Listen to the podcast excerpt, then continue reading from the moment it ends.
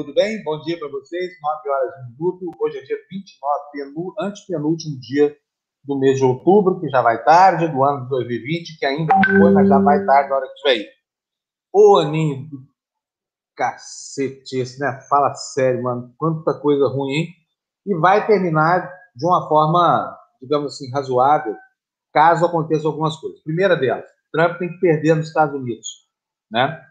Para repor a ordem mundial, assim, para ter uma expectativa de que vai haver espaço para começar a respirar. Segundo, é, vai terminando de maneira alvissareira, porque hoje está nos jornais aí que Lula e Ciro conseguiram encontrar um espaço político nas relações de ambos, estão se dando as mãos, já visando ao pleito de 2022. E a gente aqui, como não é segredo para vocês que nos acompanham todo dia, acha que é fundamental que esses dois protagonistas da cena política brasileira se deem as mãos para enfrentar a ameaça do nazifascismo de Bolsonaro e companhia limitada, né? Que é a coisa que importa mesmo, é combater esse regime dos infernos aqui que tomou conta do Brasil, que se instalou aqui e que tirou todos os demônios de dentro da jaula. Bom, isso posto, nós vamos falar hoje sobre atentado em Nice, na França, nós vamos falar sobre o derretimento da economia mundial outra vez ontem, assolando o mercado, particularmente no Brasil, onde a repercussão foi péssima, por quê? Porque nós não temos aqui políticos sérios mandando o país, e isso acaba agravando muito. Sabe aquela história da teoria do caos, que o bater das asas da mariposa lá na, nas Filipinas é capaz de provocar um, um, furacão aqui no Brasil? É o que acontece, né? O Brasil, sétima economia mundial, acabou virando hoje a ponta da lança do nazifascismo global, porque é só por aqui e na Hungria que esse projeto ainda prospera. Esperamos que ele não prospere tanto assim. Bom, vou chamar aqui, botar na roda a galera toda que veio aqui para vocês. A nossa super chefa, a nossa marechala, Mali Messi. Bom dia, Mali. Oi, gente, bom dia. A, a nossa embaixadora, embaixadora, embaixadora, embaixadora em Roma e no Vaticano e adjacente. Bom giorno a tutti. E a Gina mostrou hoje no... Bom dia, Gina, aliás. Bom dia programa hoje, mas já cumprimentei ela no outro. Eu estou sendo mal educado, não, tá, gente? Aqui é uma live atrás da outra, como vocês bem sabem, né? E a Gina mostrou uma coisa super legal, por quê? Porque aquela charge do Charlie Hebdo com o Erdogan, a gente já mostrou ela aqui mais cedo. Enfim, mais uma vez a Turquia ameaça detonar uma guerra nuclear bacteriológica contra a França. Aliás, essa expressão guerra nuclear bacteriológica não é nem da França nem da Turquia. É dessa inteligência chamada Jair Bolsonaro, esse verdadeiro capitão do exército aí, o ressentido. Capitão, não é capitão, é capitão. Capitão do exército aí, como diz o, o Rui Castro, né? Vai ver que o Bolsonaro tomou algum esporro quando ele era militar, porque deixou de lavar um, uma baia, tirar o cocô do cavalo do curral, essa coisa toda. E agora está se vingando aí das pessoas como presidente da República, especialmente dos generais, né? O que está acontecendo na relação entre ele e os militares? E ele mesmo colocou em cargo de chefia. Agora, o, o, Bolsonaro e a ala mais esquizofrênica do governo estão atacando aí de maneira selvagem os militares, né? Provando uma vez mais que o ressentimento é que falta essa relação. Bom, antes de começar, de continuar a falar, deixa eu botar aqui a minha querida amiga Cíntia Vandercamp. Bom Olha, dia. eu vou chegar, eu vou chegar hoje já com um super chat aqui da Suzana Alipas, que nos mandou um super sticker fofíssimo de coraçãozinho e, e nos mandou aqui R$ 4,90 para a gente tomar um cafezinho, tá bom? Muito obrigado, Suzana. Eu adorando de comprei o jornal aqui, compre os jornais de vocês, não precisa pagar se vocês não quiserem mas a nossa banca está aberta para vocês, tá bom? Qualquer contribuição de vocês será muito bem-vinda. A família Pino Saavedra, que nos orgulha muito, estão aqui. O Tebni, meu contemporâneo de Castelvíbero, e o Vitor, que saiu ao pai a forma exata. Não precisa nem de DNA para a gente saber quem que é o pai de quem. Né? Quem é mesmo? É. O de óculos. O de óculos. Peraí, deixa eu apontar para o outro lado. O de óculos aí, ó. Esse, veio, esse foi Casper. Tem certeza, porque a minha filha, Vitória, eu não tenho dúvida de que ela é minha filha. Porque já com relação à mãe, eu não sei. A gente vai ter que fazer um DNA. E estão dizendo aí que ela é parecida demais com a Juliana Fratinho, entendeu? Pelo menos fisicamente. Que isso? É, é verdade. É verdade. Quer ver só, Fernando? Põe aí o vídeo para a gente ver. O vídeo do, do despertador. Vou mostrar para vocês que não é motivo para um DNA, tá? Cadê? Olha aí, põe pra gente aí. Motivos para você SUS. A vigilância sanitária é parte do SUS. A sua água tratada, a Anvisa, é parte do SUS. Aquela vacina que você toma quando bebê vem do SUS. E a de adulto também. Preservativo e anticoncepcional gratuito. SUS. Até o que você come é fiscalizado pelo SUS. Medicamento de alto custo. SUS. Ai, menina, você não vai acreditar. Eu contraí HIV. O tratamento pelo SUS. Mais uma vez. Alguém que eu amo sofreu um acidente de carro. SUS. Foi picado pela naja de águas claras ou por qualquer animal peçonhento, ou até pela cobra daquela sua ex-amiga. SUS. Levou uma facada, muito mal dada por sinal.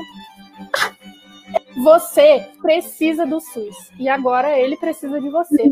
Não a privatização do SUS e o governo Bolsonaro. Defenda o SUS.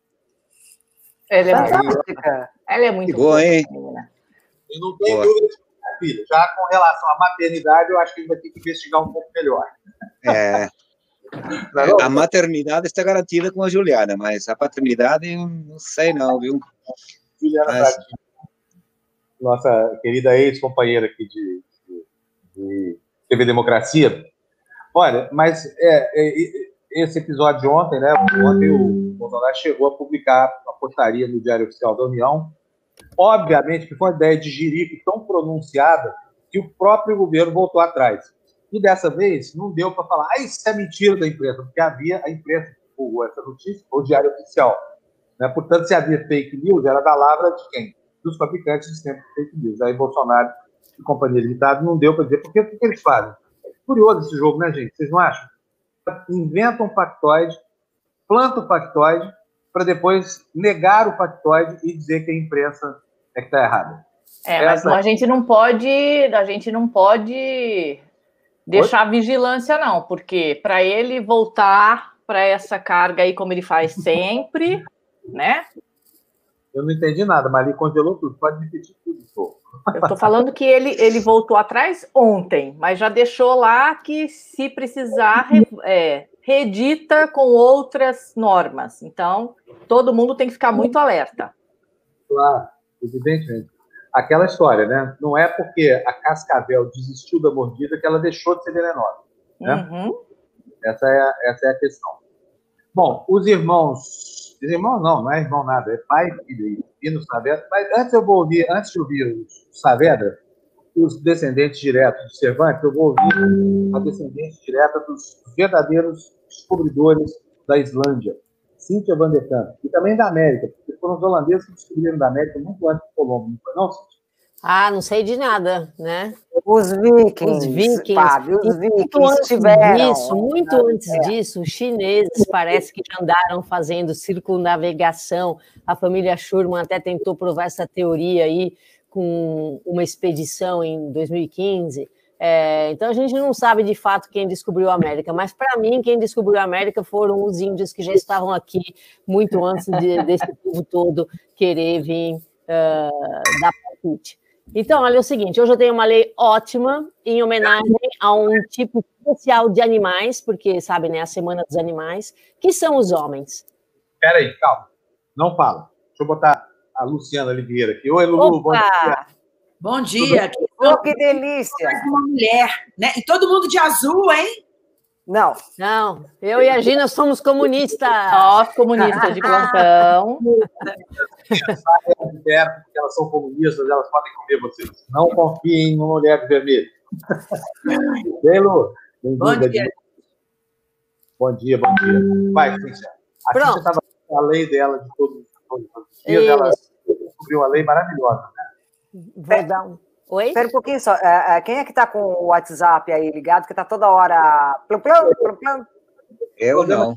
Podem botar tudo em minha conta, viu? Porque eu estou numa situação excepcional aqui. Não tem ninguém. Ah, então pronto. Agora, agora entendemos o bronzeado do Fábio, mas não porque ele está sem marca de máscara, né? Aquele distanciamento social, mas sem máscara, né, Fábio? Vou mostrar para vocês depois da, a, que a, que a Cíntia der a lei, o que, que eu estou fazendo aqui, tá? Tá bom. Então, olha, tem uma lei muito interessante lá em Detroit. De novo, uma lei de, de Detroit. Ontem eu falei dos porquinhos, né? Que Não podem andar soltos na rua, mas podem se tiverem uma argolinha no nariz. E aqui tem uma lei também em Detroit que diz respeito aos homens. Olha aqui. Maridos, proibido fazer cara feia para suas esposas aos domingos. Que graça. Nos outros dias da semana, vocês podem fazer cara feia à Tá vontade. liberadíssimo. Tá liberado. Eu tenho até sticker de cara feia, então não conta. Pronto, por que será que, que, que aos domingos os homens não podem fazer cara feia para as esposas? Porque é quando vai para a igreja. Ah, Então elas falam: então vamos é- para a igreja. Ele não pode ser contra Deus, ele não pode ser contra a igreja, então ele é obrigado a fazer um sorriso e vamos, amor. Tá bom, muito A, bem. a Tânia já mandou um cinco pila aí pra gente, né, Tânia? Olha só. Ó. Cíntia, para comprar o pão e acompanhar o café. Gostoso, gostei também. Pessoal, quem paga a manteiga é o mesmo que comprar um jornal. É mesmo, Tânia. É. Muitíssimo obrigada! Ótimo. É isso. Então, Fábio, pode falar o que você anda fazendo por aí, que a gente está curioso. Bom, vamos É, pensar é, Fábio, mostra também depois pra gente a marca da, da, da tanguinha de crochê. Eu vou poder ficar comprometido aqui com a pessoa que está na fila para ver minha marquinha de filme aqui. Fábio Mas- Madeira? Não, não, não, é quase parecido. Estou num período de, né, de superação dos meus próprios preconceitos aqui. Mas eu quero mostrar para vocês o que eu estou fazendo aqui. Tem, quer ver só? Deixa eu dividir a tela aqui com vocês. Vocês não vão acreditar, gente. É a coisa mais prazerosa e complicada do mundo, sabia? É um negócio que eu prezo. Você sabe que eu gosto de voar, né? Eu tinha um aviãozinho, essa coisa toda. Isso me fazia muito feliz. E é, agora, cadê o áudio, hein? Será que não tem áudio aqui nessa janelinha? Ó, vou compartilhar com vocês primeiro um- um- uma cena que foi filmada ontem por um amigo novo que eu fiz, chamado Zero. Tá? Olha só que beleza. Ó. Vamos lá, vou botar para vocês. nosso amigo Fabião aí, nosso amigo Renato. Vamos voar, vamos voar, né, Fabião? No chão, tá bom. É isso aí. Entenderam o que é? Vocês conseguiram ouvir, não? Paraglide? Sim. Claro, para motor. Eu perdi a licença piloto por causa do meu problema no coração. Então agora eu resolvi que eu vou voar como um passarinho. Estou aprendendo a voar de paramotor aqui, sabia? Então, se vocês virem, olharem para o céu aqui no litoral norte, São Paulo, no litoral sul, virem um cara lá no alto, assim, bem feiozão, sou eu mesmo. É por isso que meu bronzeado não cria marquinha aqui. A marquinha começa aqui e termina lá no altura do joelho, viu, ô, Vitor? Não tem graça nenhuma. Não é nada sensual.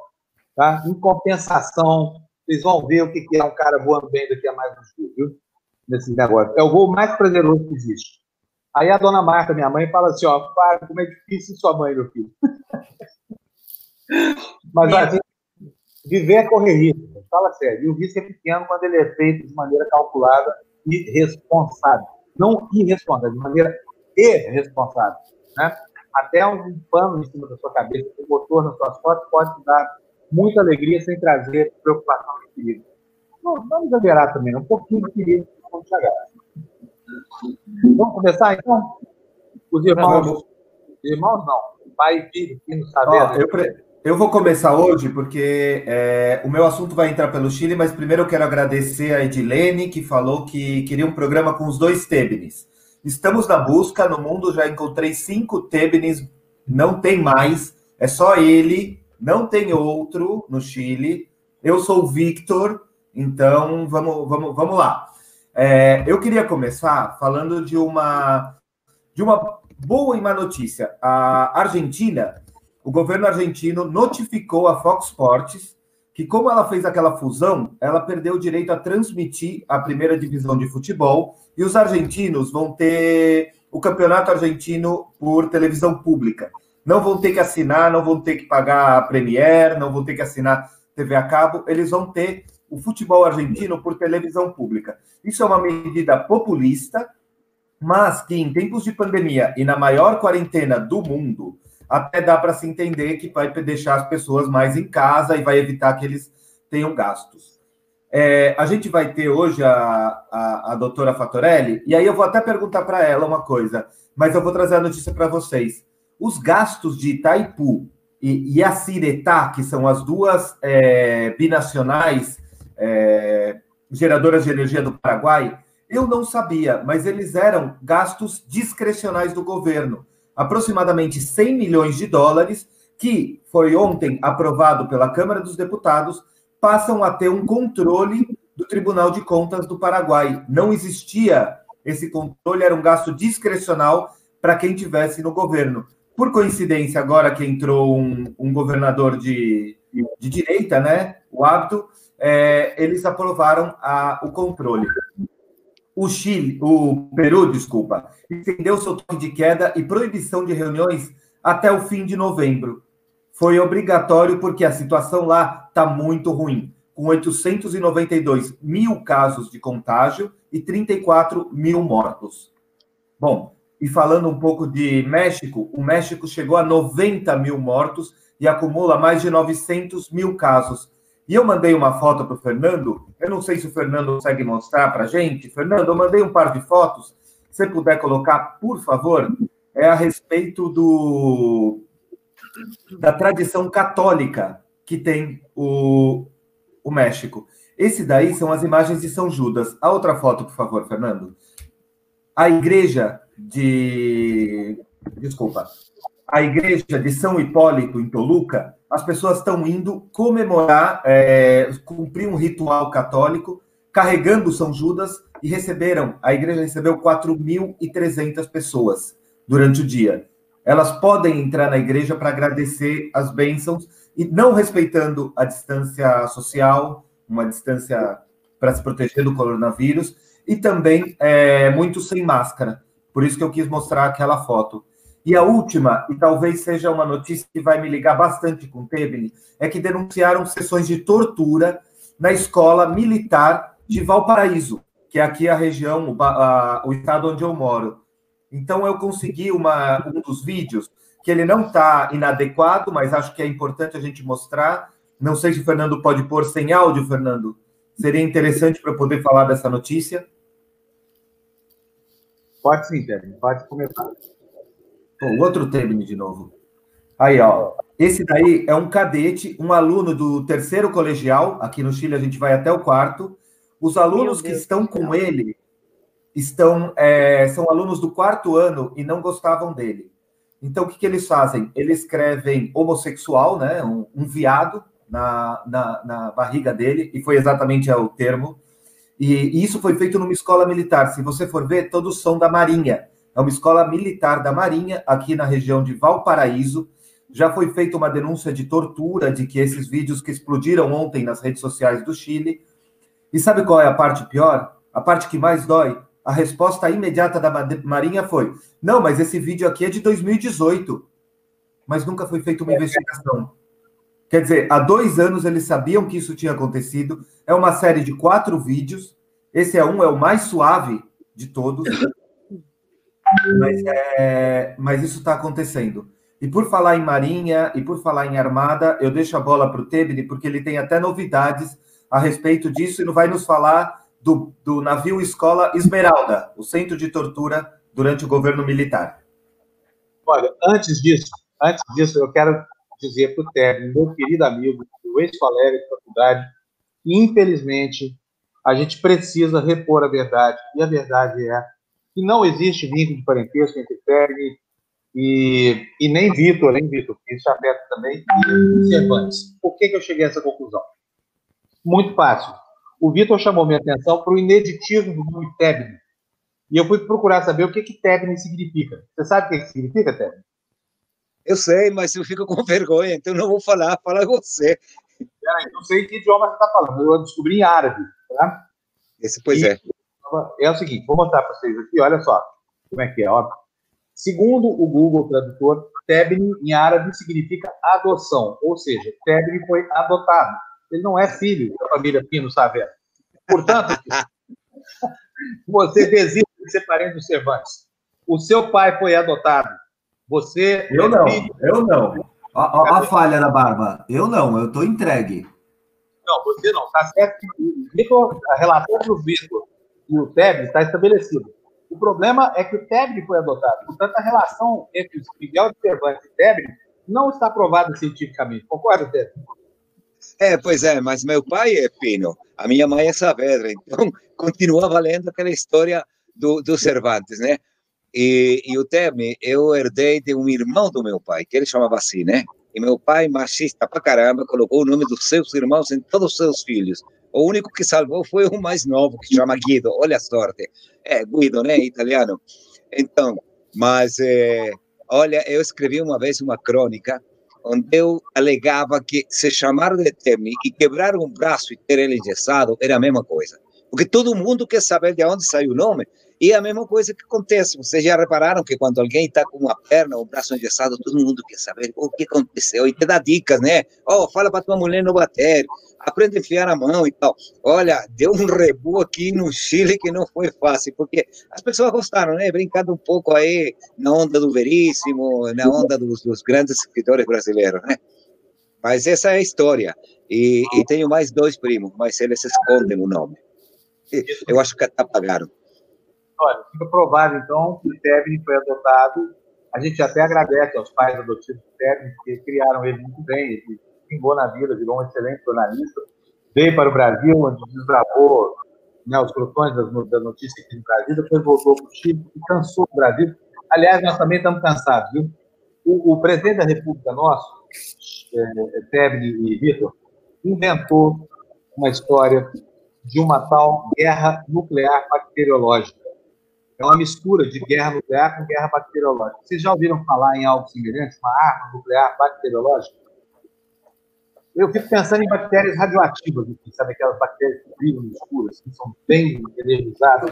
Pode ser, pode ser uma guerra com baba de ema. Já pensou? A saliva da ema atacar os brasileiros? Por isso que ele fica se defendendo com cloroquina? É, na verdade, é o seguinte: ele disse, ele disse não, é do jeito dele, né? Ele deixou escapar que os chineses podem ter produzido, sim, laboratórios de Covid para alimentar essa tal dessa guerra nuclear bacteriológica. Eu não sei o que é guerra nuclear bacteriológica. Se alguém souber o que significa isso, uma arma, me fala aí uma arma nuclear bacteriológica. Seria uma bomba de Hiroshima cheia de vírus Covid?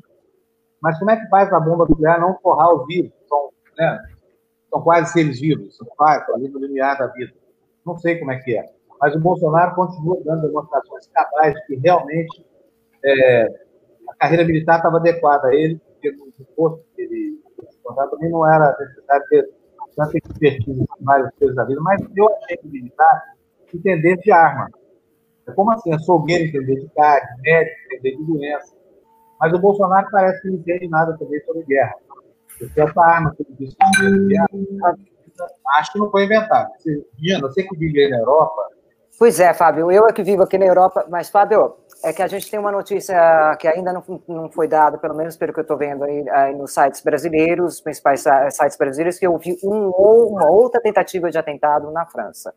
Outra? É, outra, dessa vez em Avignon, é, em que um homem tentou esfaquear policiais e ele foi é, neutralizado, ou seja, parece que atiraram, as informações estão chegando, e parece que o atentador não morreu. Então, e também gritando uh, Allah Akbar. Mas ali as reações na França diante do atentado dessa manhã, que quem ainda quem acabou de acordar e ainda não sabe, houve um atentado hoje de manhã na Catedral Notre-Dame de Nice, é, que matou, deixou três pessoas mortas e mais ou menos de, outras dez, o número ainda está sendo confirmado, outras dez feridas. Desses mortos, um é um, um, o guardião da catedral, e o homem entrou às nove horas da manhã, degolou e uma outra mulher também, que tentou se esconder, ela foi também degolada, uh, por este homem. Este homem, a polícia chegou depois de 10 minutos e conseguiu neutralizá-lo, ou seja, atirou neste homem, ele foi ferido, agora está internado no hospital. Não temos detalhes ainda, nem sobre a identidade, nacionalidade dos atentadores, seja daquele de seja daquele também uh, de, de Avignon mas a situação está crítica. Já a Marine Le Pen, né, que é a, a líder da extrema direita da França, né, ela já reagiu dizendo que temos que, é, que ela acha que a França tem que combater a, a, a origem, a arma principal desses atentadores, e qual é, segundo ela, o islamismo. Né? Não é, não, ela não distingue os moderados dos radicais. Ela acha que tem que ser combatido é, a, a religião como um todo, né? vamos dizer assim. Então, é essa, infelizmente, temos essas notícias como novidades. Só quero chamar a atenção para o fato que a Gina mora em Roma. E vamos lá, imprensa de Avion. Acorda aí, gente. Vamos dar notícia para os brasileiros. Alguém conhece a funcionária lá de Avion? Para poder trazer a notícia fresquinha, não? O pessoal está atrasado lá, porque a nossa italiana já está na ponta da, da, da lista e os caras sabendo em que lugar. Obrigado, Ô. Ô, ô, Fábio, tem um superchat da Bel Correia aí falando do Outubro Rosa no Tertúlia, né? Olha lá, Lu Liviero, Malintina nos representam no Outubro Rosa. Está terminando o mês de outubro. Vamos lá, mulherada, prevenção de câncer da mama e tudo mais, hein? Uh, não só da mama, né? Uh, Obrigada, Bel. Obrigada, Bel. Tá bom? Pessoal, vou embora. O Tebni ainda tem que dar as notícias dele e temos só três minutos para o nosso convidado chegar. Muito bom. Então, um beijão para você. Bom dia aí em Washington. Então, olha, faltam cinco dias para as eleições lá nos Estados Unidos, hein? Vamos contando aqui. Vamos lá. Dá um countdown, né? Verdadeira contagem. Quase metade do eleitorado já votou.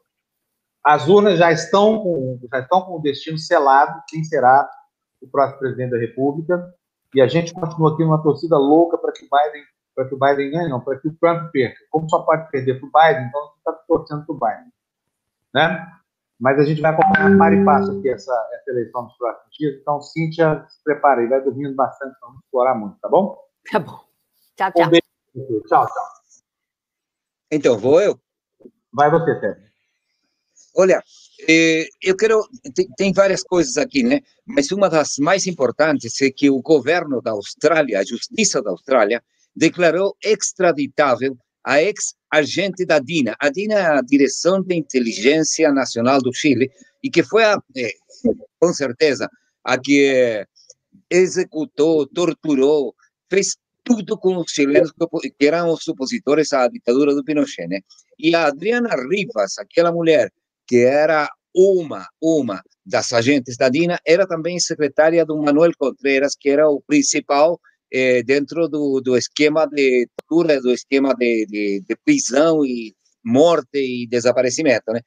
O pedido esse foi feito pela justiça chilena em 2014. O juiz manteve a expectativa durante seis anos e agora já concedeu a, a extradição daquela mulher. Né? Ela nega, nega sua participação, mas justifica de qualquer forma uh, a tortura. O uso da tortura diz que é bom porque com isso conseguiam tirar as informações que eles precisavam, né?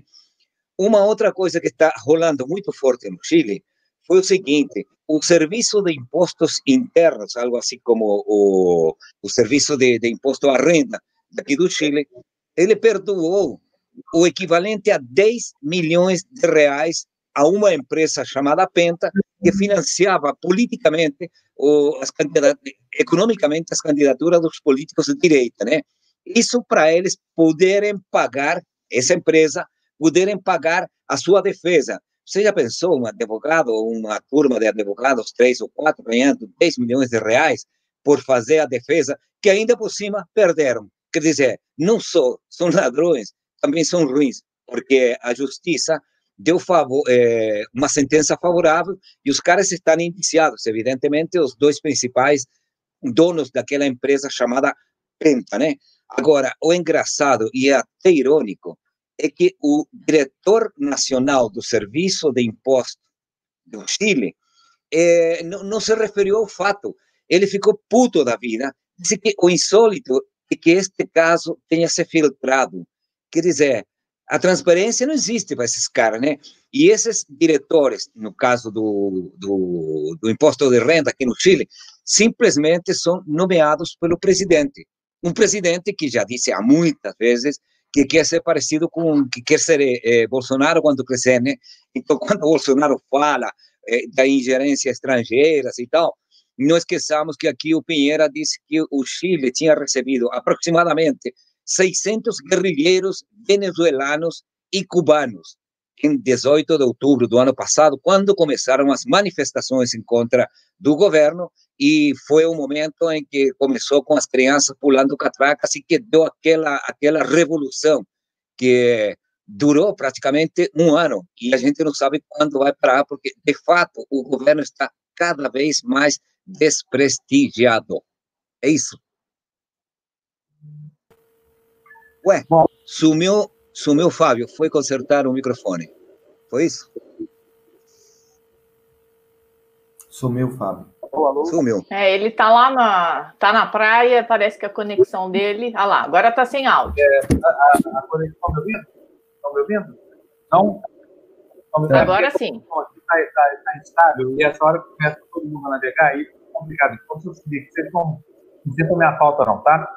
É, vamos, vamos começar o programa, gente? Vamos lá? Vamos. O, o Vitor. Eu. Dois segundos, é, Fábio, eu só gostaria de responder a pergunta da Rosemary, Rosemary Potsi. É, ela me pergunta, ela coloca a questão de que se esses atentados poderiam ser obra de falanges ultradireitistas para afetar os governos europeus e os imigrantes dos países islâmicos. Não, não acredito. Não acredito que seja uma, uma obra orquestrada pela extrema-direita para desestabilizar. Não. Acredito, por exemplo, a extrema-direita, que ela está tentando fazer agora na Europa inteira, é desestabilizar o governo, não, não usando a religião para isso, no sentido de, da religião islâmica. Os populistas, por exemplo, Matteo Salvini, aqui na Itália, ele vai nos comícios assim com o crucifixo, com o terço, com imagens de santos, né, como populismo, e defendendo os valores cristãos ocidentais, mas a ponto de organizar uh, a cabeça né, desses atentadores que chegam lá degolando as pessoas, que chegam lá para matar mesmo, eu não acredito que isso seja obra da extrema-direita. Acho que existe, sim, um, um, desenho por trás de doutrinação desses caras, desses grupos extremistas. Agora, o debate aqui, principalmente, está sendo na França, né? É, e acredito que na Bélgica também, que a Bélgica também tem um foco bem grande de extremistas, é, como combater esse extremismo, como isolar os extremistas, é, isso sim, mas não, repito, não acredito que isso tenha um desenho por trás da extrema-direita para matar pessoas desse modo tão violento que é, é degolando. Assim.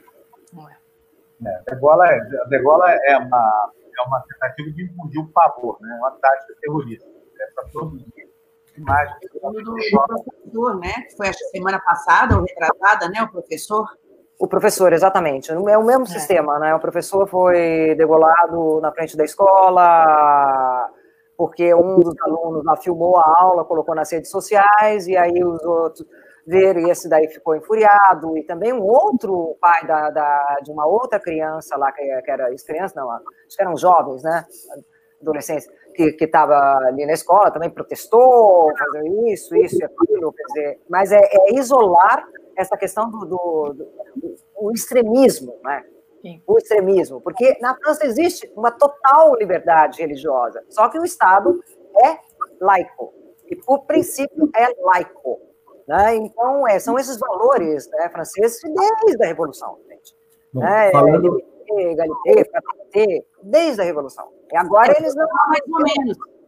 Mais ou menos, né, Gina? Porque teve aquela polêmica do véu, do uso dos véus, né? É, e, e, o Macron lá tá, é, tem recebido muita. muita... O, o maior, o burkini, né? Que eles falavam, que as, é, o burkini, isso sim, mas isso também é para. Espera lá, Vitor, dois segundos que eu respondo aqui. Isso, mas isso também é para. É... Ih, Fábio, não estamos te ouvindo nada. Fábio, isso também está é sem áudio. Para você tá provar tá a, a, a. Ou seja, você ostentar um. Gente, um... o senador está esperando a gente Oi, aí. Vamos, é isso que eu ia falar. A gente falando de extremista, vamos falar do nosso extremista de casa. Então, vamos, senador, por favor. Estamos recebendo aqui o senador Alessandro Vieira. Como vai, senador? Um prazer falar com o senhor. Bom dia. Bom dia, bom dia, Fábio. Bom dia, pessoal. Bom dia. Tá muito bom estar tá ouvindo bom vocês dia. aqui falando sobre a França e o radicalismo, tá interessante. O que, que o senhor acha a respeito? Eu acho que a gente tem um problema muito sério hoje de radicalismo no mundo inteiro, né? Você teve uma saturação de mensagens de ódio e isso tem consequências na vida real. Né? Isso não vai ficar eternamente preso nas redes sociais. E a consequência, em alguns lugares, está sendo isso mesmo: violência física, o que é profundamente lamentável, porque acaba estimulando esse mesmo discurso de xenofobia e de ultranacionalismo. É, senador. Extremismo e desrespeito, né, senador? Porque a gente está vendo aqui no Brasil uma coisa que é super nova. É, antigamente todo mundo convivia bem. É, esquerda, direita, católico, evangélico. Hoje ninguém respeita ninguém.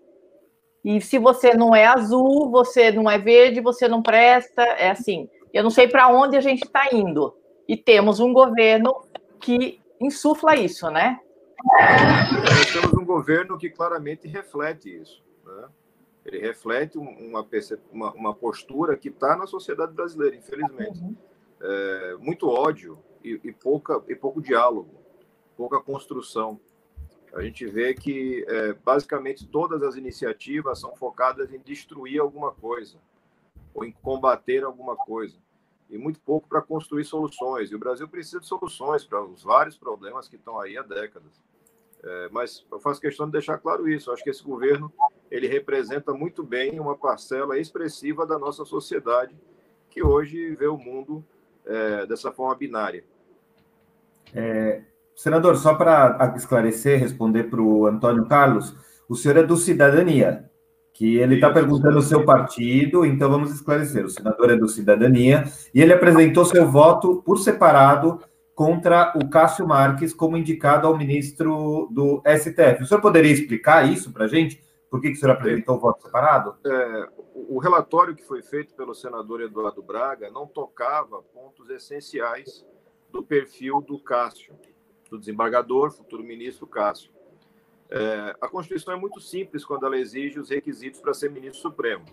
Tem o requisito de idade, nacionalidade e tem a questão do, da, do conhecimento, notório conhecimento, notório saber jurídico e a reputação ilibada.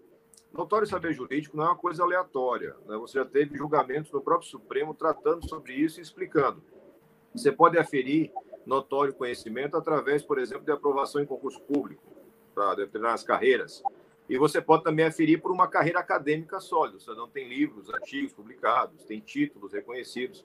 E o Cássio não tinha nada disso. Ele tem uma salada na, na, na no seu currículo, títulos que não se confirmam, é, um plágio escancarado. Né? O arquivo digital da dissertação de mestrado dele está em nome de outra pessoa. Tá? Tem como proprietário um escritório de advocacia, Pinheiro Machado. E isso não era tocado. Da mesma forma, a questão da reputação ilibada é, era importante a gente avaliar com mais cautela, porque você tem um relacionamento do Cássio ostensivo, aberto, escancarado, com pessoas que são investigadas e processadas por crimes graves e que serão objeto de, de, avaliação e de processo lá no próprio Supremo. Então, a gente sentiu a necessidade de fazer esse contraponto.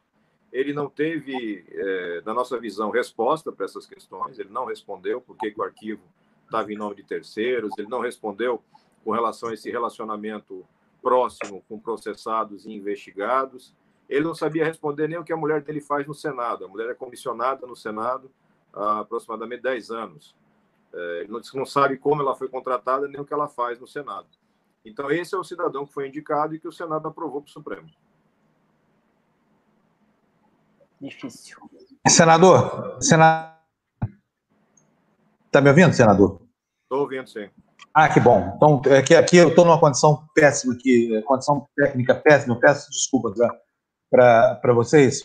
É, olha, é, eu, eu gostaria de saber é, do senhor como é que o senhor interpreta esse movimento do governo, esses últimos movimentos, por exemplo, é, no sentido de, mais uma vez, radicalizar o discurso contra oponentes, né? Quer dizer, o Bolsonaro, depois de um período calado, voltou a falar agora, a Cascavel está falhando rápido, eu queria saber como é que você interpreta esse movimento novo, especialmente esse que visa dar uma, digamos assim, uma lavada no, nos militares, né? Porque a gente não entende. O Bolsonaro, ao mesmo tempo em que ele, em que ele saca militares para entregar eles sinecures e posições chaves no governo, ele impõe humilhações terríveis, como, por exemplo, está acontecendo agora com, com o ex-porta-voz do governo e com, e com outros militares. Por exemplo, na, na contenda lá entre o, o Ricardo Salles e o secretário-geral da Presidência da República. O que você está vendo nesse momento?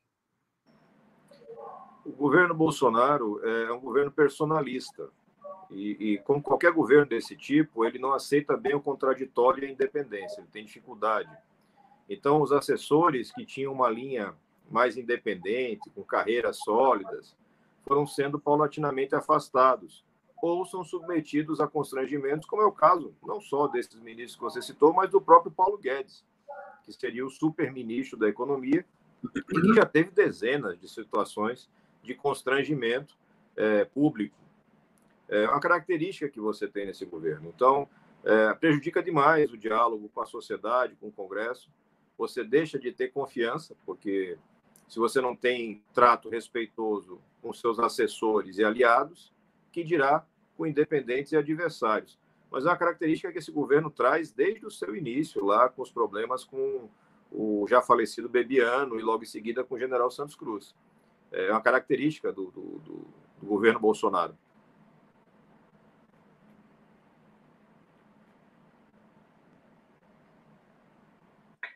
Vitor, Senador, exato, Vitor, acende o microfone. Por não, por favor. Não, não, não, eu passo a palavra para você.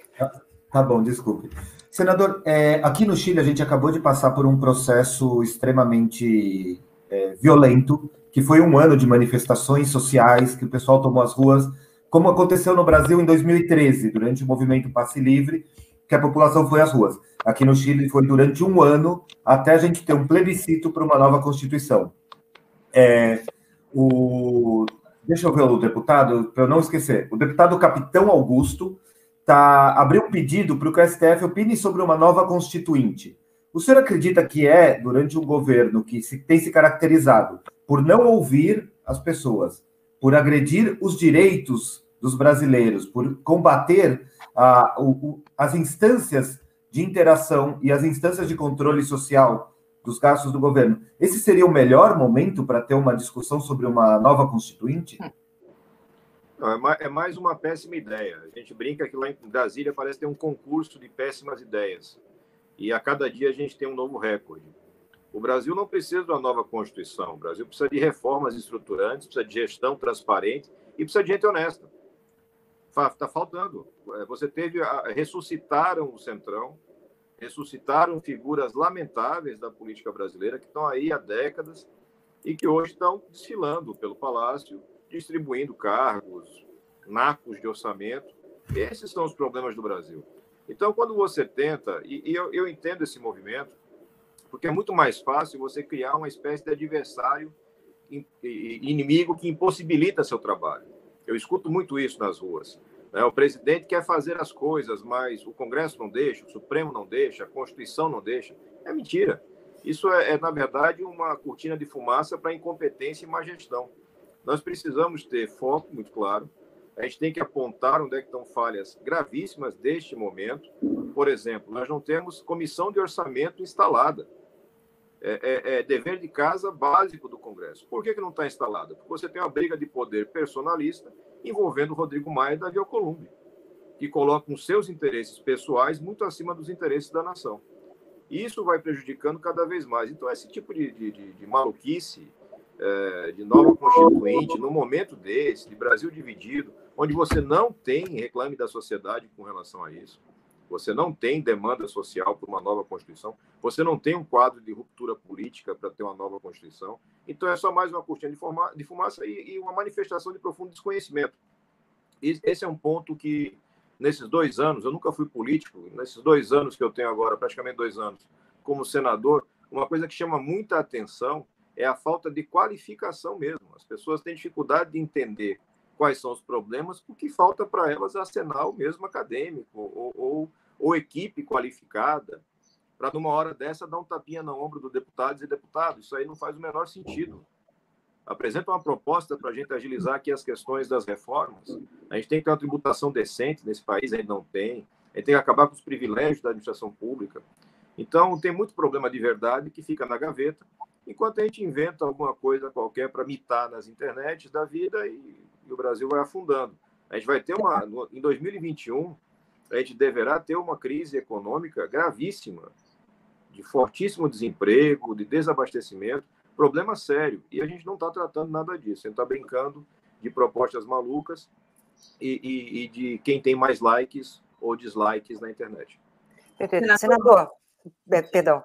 Só, só para pegar esse gancho, é, tá. existe alguma chance desse assunto avançar no Congresso Nacional, uma, uma nova Constituição Federal, e eu lembro aqui do próprio uh, Ulisses Guimarães, né, deputado Ulisses Guimarães, que disse uh, no discurso em que foi promulgada a Constituição de 88 que ela era não era perfeita, tanto que ela abria a possibilidade de, uh, de novas PECs, por exemplo, né, que é o que existe hoje. Ah, o que se é acrescentado, acrescenta-se com uma PEC mas existe alguma chance desse assunto avançar? Ou, como o senhor disse, é só mais um auê aí para fazer barulho e desviar a atenção do que realmente importa?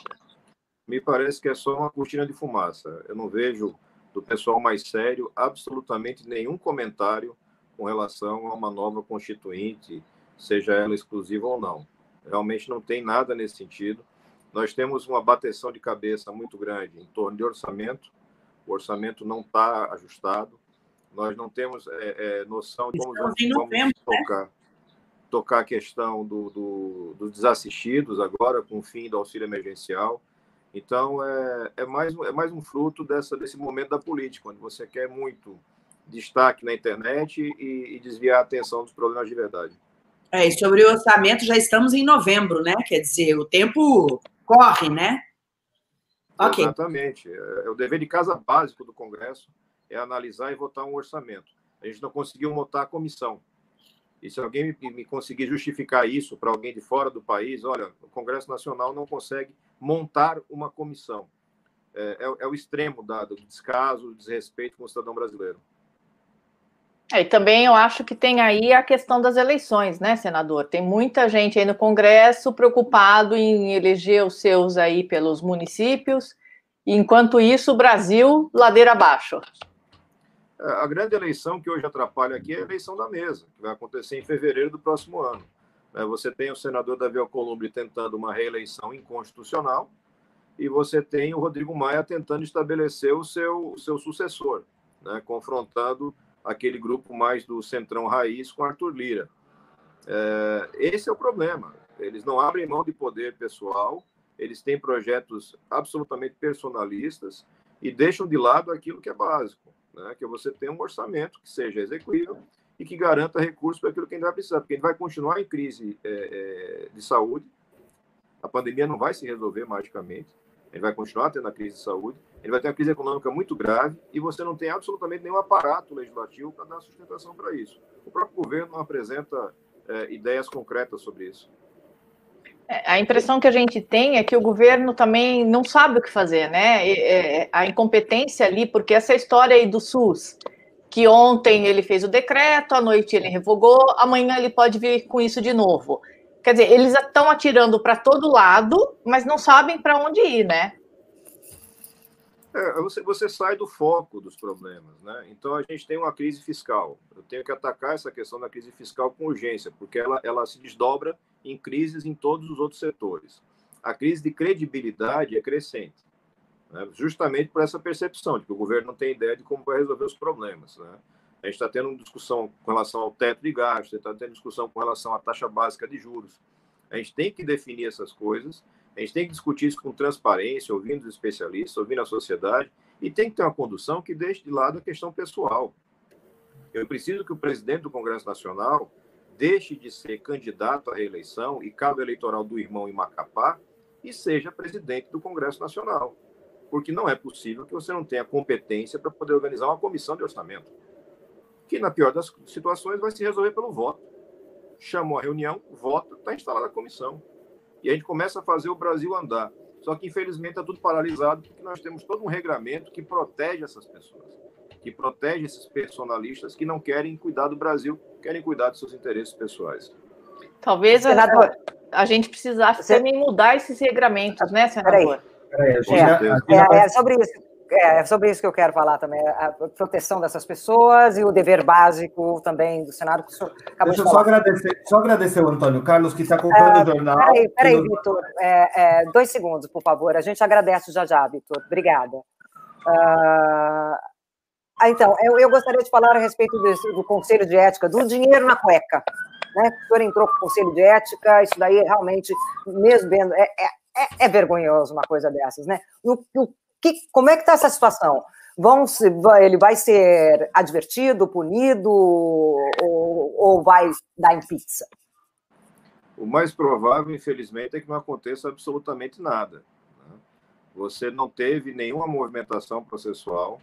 O presidente do Conselho de Ética se manifestou no sentido de uma suposta fila de procedimentos que estariam lá engavetados, são algo como 10 procedimentos.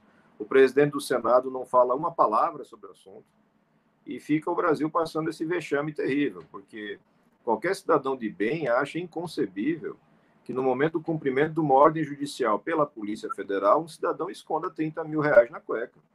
Isso é, é uma coisa tão fora do, do, do razoável que deveria ter uma reação simples e objetiva. Agora, quando você para e vê que nós temos uma deputada federal que mandou matar o marido, está com sete filhos presos, uma tornozeleira na perna, e o processo não anda, é um retrato muito, muito claro do que é o Congresso Nacional, infelizmente. O, o filho também não vai assumir, né, a suplência? Ele tem um prazo de 30 dias para assumir. Eu, se fosse apostar, diria que ele vai assumir, porque essa turma não tem muita preocupação não com a opinião pública. Eles se preocupam muito mais com o recebimento de vantagens, salários e da estrutura de poder político. Não acho que vai deixar de assumir, não. Mas não tem nenhuma confirmação, nenhuma notícia sobre o assunto. Num caso assim, é só mobilização popular para fazer o pessoal andar com as coisas lá dentro, né? Não há outro, outro recurso. É, aquela, aquela frase que foi dita na reunião, a famosa reunião lá do Palácio, do aproveitar a pandemia para passar uma boiada, estão passando 100 boiadas, está passando boiada todo dia, porque as pessoas não podem se mobilizar, você não vai ter movimento de rua, você não vai ter reunião pública tratando disso, e os absurdos vão se acumulando.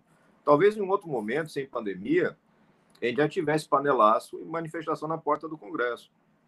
Porque esse tipo de fato escandaloso ele tem só um único lado positivo, que é ativar a, o sentimento de indignação das pessoas.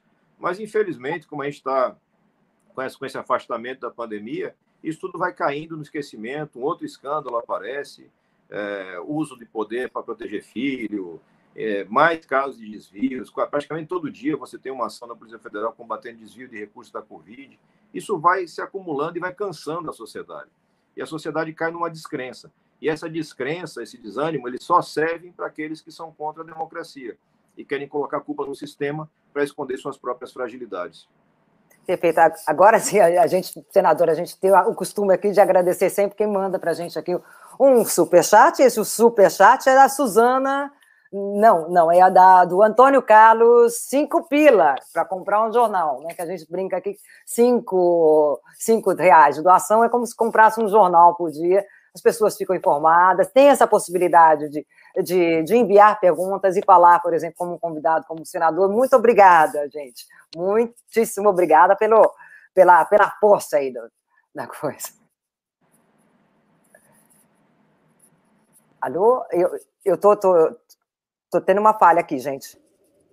Tá é, senador, eu queria fazer uma pergunta já para 2022. A gente acordou hoje com a notícia de que Lula e Ciro teriam achado aí um meio termo para formar uma frente ampla. O que, que o senhor pensa disso? Eu acho importante que todos os atores políticos dialoguem, mas eu não consigo enxergar futuro em alguma coisa que tenha o Lula como presente. Não, não acho que represente absolutamente nada positivo.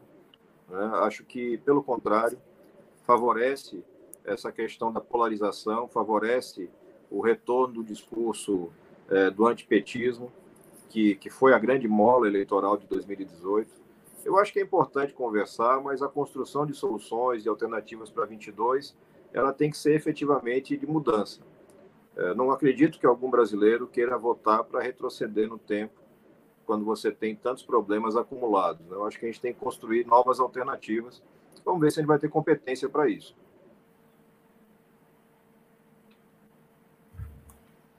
Mais alguma, Vitor?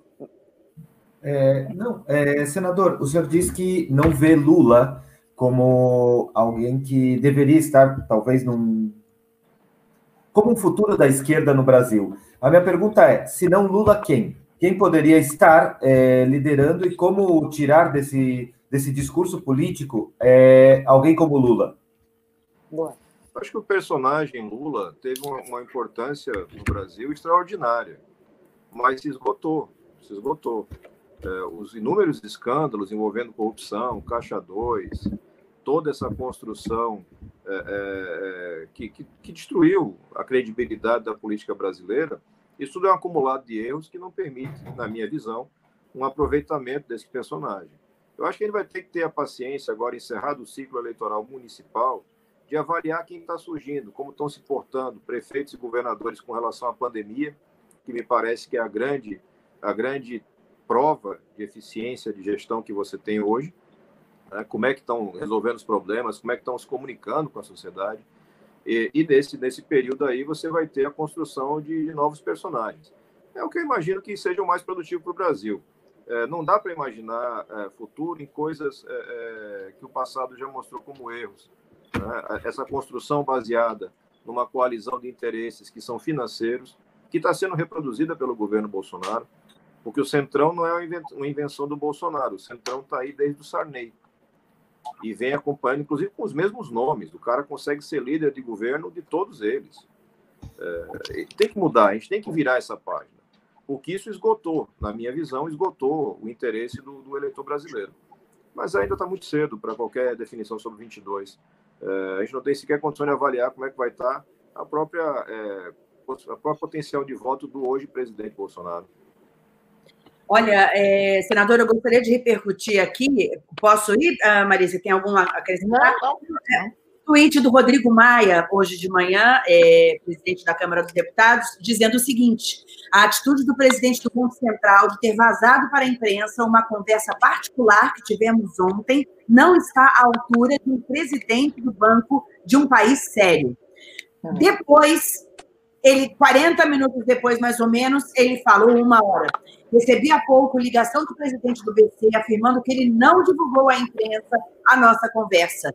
Diante da palavra do presidente, o vazamento certamente foi provocado por terceiros. Deixo aqui registrado a ligação e a confiança que tenho nele. O que o senhor está achando dessa discussão, desse mais desse zum, zum, zum agora sobre independência do Banco Central? O projeto que trata da independência do Banco Central é maduro, já está já tá há bastante tempo é, em tramitação, né? tem um compromisso de votação no Senado é, para os próximos dias, acredito que será votado, né? deve, ser, deve ser votado e aprovado. Agora, é, dentro disso, né, abrindo só um parêntese, faria muito bem para o Brasil se a gente passasse uns 30 dias sem Twitter e essa turma se ocupasse um pouquinho mais de trabalhar. Porque essa facilidade do Twitter me lembra assim, uma coisa de adolescentes na quinta série, né? trocando ameaças, ofensas e cutucadas, é, como se isso fosse resolver o problema de alguém. É profundamente lamentável. E mais um retrato da questão do personalismo. Né? A pessoa se acha tão importante que tem que estar emitindo opinião sobre qualquer coisa a qualquer tempo. Professor, é, desculpa, senador, o senhor falava do, eu acho que a Luciana está com. Peraí, é, ela está querendo falar. Não, Victor, tentar rapidamente para a gente não deixar passar também outra, o próprio Rodrigo Maia com o ministro Ricardo Salles, né? Que tuitou que ele era o nhonhô e depois disso apagou o tweet dizendo que alguém tinha usado a conta dele. É, Aliás, hoje é o dia do hacker. Mas cara de pau, né? né? É a Carla Zambelli agradece é, se falando parabéns para ela mesmo, né? Também, também. É, é o retrato dos nossos tempos, né? Infelizmente, a gente está tendo isso daí se repetindo a todo instante. É, a, a, falta de compreensão da importância que essas figuras têm. Né? É um presidente da Câmara dos Deputados discutindo com um ministro como se fossem meninos no corredor da escola. É, se é, alguém senador... achar que isso é sério e produtivo. Senador, é, eu estava aqui levantando algumas informações e vi que o senhor foi um dos maiores incentivadores do, da CPI do ativismo judicial. Só que o senhor também me fala que o Lula, é, por todas as condenações e por todo o histórico dele na justiça, não poderia ser personagem relevante para a esquerda atualmente. O doutor Boaventura, que é um dos maiores sociólogos do, do mundo, já cita o caso Lula como lawfare como ativismo tá, judicial. Tá... Perdi o áudio dele. Está me ouvindo, senador? Eu estou ouvindo. Agora sim. Senador, como eu falava, é, o senhor estava falando do, do Lula, o caso histórico recente do Lula, como é, o inviabilizando como ser um representante da esquerda, mas o senhor mesmo foi um dos maiores incentivadores da CPI do ativismo judicial. E o caso Lula foi citado pelo professor Boaventura de Harvard como um dos piores é, exemplos de lawfare, ou seja, o uso da lei para perseguir politicamente algo, alguém. Como o senhor explica isso? Que se sabemos que o caso do Lula, segundo o professor Boaventura, é um caso de perseguição judiciária a uma pessoa que foi condenado com uma, com uma sentença copiada, mas mesmo assim ele não teria o direito de ser um representante da esquerda. É, o, o, som ficou bastante picotado, mas, mas eu pude entender parcialmente o que você falou. Me corrija se eu, se eu não responder a tudo. É, uhum. Veja, a gente tem essa questão do lawfare, essa discussão sobre narrativas políticas em cima do uso da justiça. Esse é um ponto. Mas eu não posso descartar aquilo que ficou notório. Não posso ignorar as malas de dinheiro, as confissões, os bilhões recuperados e o esquema de drenagem de recursos públicos para engrenagens políticas. Isso foi mais do que provado. Não, não há sentido em você, em você tentar fingir que isso não aconteceu ou colocar na conta de uma perseguição política. Então, o que eu coloco como, como datado, como prejudicial para o futuro, é essa sistemática de ocupação do poder, onde você faz uma distribuição dos recursos públicos para fins privados. E isso vem desde o Sarney e foi muito utilizado no governo Lula. Isso foi muito bem provado. Então, eu acho que o, o, debate se coloca dessa forma. Você não desqualifica o Lula como liderança política. Eu jamais vou fazer isso. Lula foi o principal ou melhor presidente para o Nordeste. Eu não tenho discussão com relação. Não tenho discussão com relação à importância política do Lula. Mas o jeito de fazer política, essa visão de ocupação do Estado, na minha opinião, não cabe mais. Na minha opinião, ela, ela vem destruindo paulatinamente o Brasil. E ela está sendo reproduzida pelo Bolsonaro que apesar do discurso, está fazendo a mesma coisa, está pegando é, o FNDE, por exemplo, e entregando para o Arthur Lira, é, pegando, é, entregando para o Ciro Nogueira, enfim, são personagens que estavam lá atrás com Lula. Você ainda encontra cartazes e outdoors aqui no Nordeste com eles com Lula. Eles estão usando hoje em dia as duas imagens, tentando somar para ter, ter voto, para ter vantagem política. É, é, isso que eu falo. Então, então tem que ser muito claro nesse sentido é, não descartando a questão política, a importância histórica, mas para aquilo que eu particularmente vejo como necessidade para o Brasil, esses personagens não acrescentam mais. Muito obrigado, senador. Eu vou agradecer. Obrigada, senador. E também agradecer o. Por favor, senador, se quiser alguma palavra de despedida. Não, agradecer pelo espaço, pela oportunidade. Foi um prazer conversar com vocês. Obrigado, senador. Obrigado, senador. Até a próxima. Agora, o Leonardo Limov, que mandou um super chat para gente, falando que o Banco Central privado era só o que faltava mesmo. Raul Seixas tinha razão, a solução é alugar o Brasil e vir morar em Vinha del Mar, que tá ótimo aqui, viu? Se vocês quiserem vir, tá ótimo. O pessoal de Santiago não pode vir, não tem nem trânsito, gente. É, é a praia tá uma delícia, mas tem que usar máscara, não faz como o Fábio. E a outra é a Pavlova Caterine Segala que mandou que um senador que não consegue ver as calamidades da justiça brasileira e que ainda faz discurso antipetista não merece confiança. Pavlova, eu vou ser bem honesto, eu posso discordar do senador, como eu discordei e apresentei aqui uma que eu, para mim, era uma contradição, mas nós temos que ouvi-lo. Nós temos que ouvir o senador e conhecer o ponto de vista de todos. Então, aqui eu vou chamar alguém, mais alguém para o nosso ponto de vista, que é a super Maria Lúcia Fatorelli, que chegou. Obrigada, Vitor, obrigada. Professora, que prazer ter aqui conosco. Bem-vinda de novo. Bom dia. E ela está com áudio fechado? A senhora está com áudio fechado. Perdão. Bom dia a todos vocês. Gratidão aí por mais essa oportunidade. Bom dia. Bem-vinda. Muito grata. Só mulheres hoje? Que beleza. Sei, cadê o Vitor? Pois é, o Vitor estava aqui. Caiu. Vitor. Caiu? Caiu, acho que caiu. Vamos ver. Daqui a pouco ele volta. Caiu, Doutora caiu, Maria caiu. Lúcia, a gente está tá de novo aí vendo mais uma uma pegadinha do, do governo, agora com privatização do SUS, Banco Central, e parece que a Auditoria Cidadã está tá com movimento aí para derrubar isso, né? Sim, a gente está aí nesse debate é, denunciando, né? O que, que significa essa independência do Banco Central? É independência em relação ao Estado. Uhum. Porque deixar o Banco Central autônomo em relação a todos os poderes, ele vai ficar como um órgão à parte. Ele mesmo que vai fazer suas próprias normas. Então, ele não vai precisar nem de lei votada aquele barulho todo que a gente fez há, há, poucos meses aí, quando durante a pandemia o Banco Central colocou lá dentro da emenda da PEC 10 a, a possibilidade do Banco Central atuar no mercado de balcão diretamente, como se fosse um agente ali eh, negociando trilhões de papel podre dos bancos por telefone.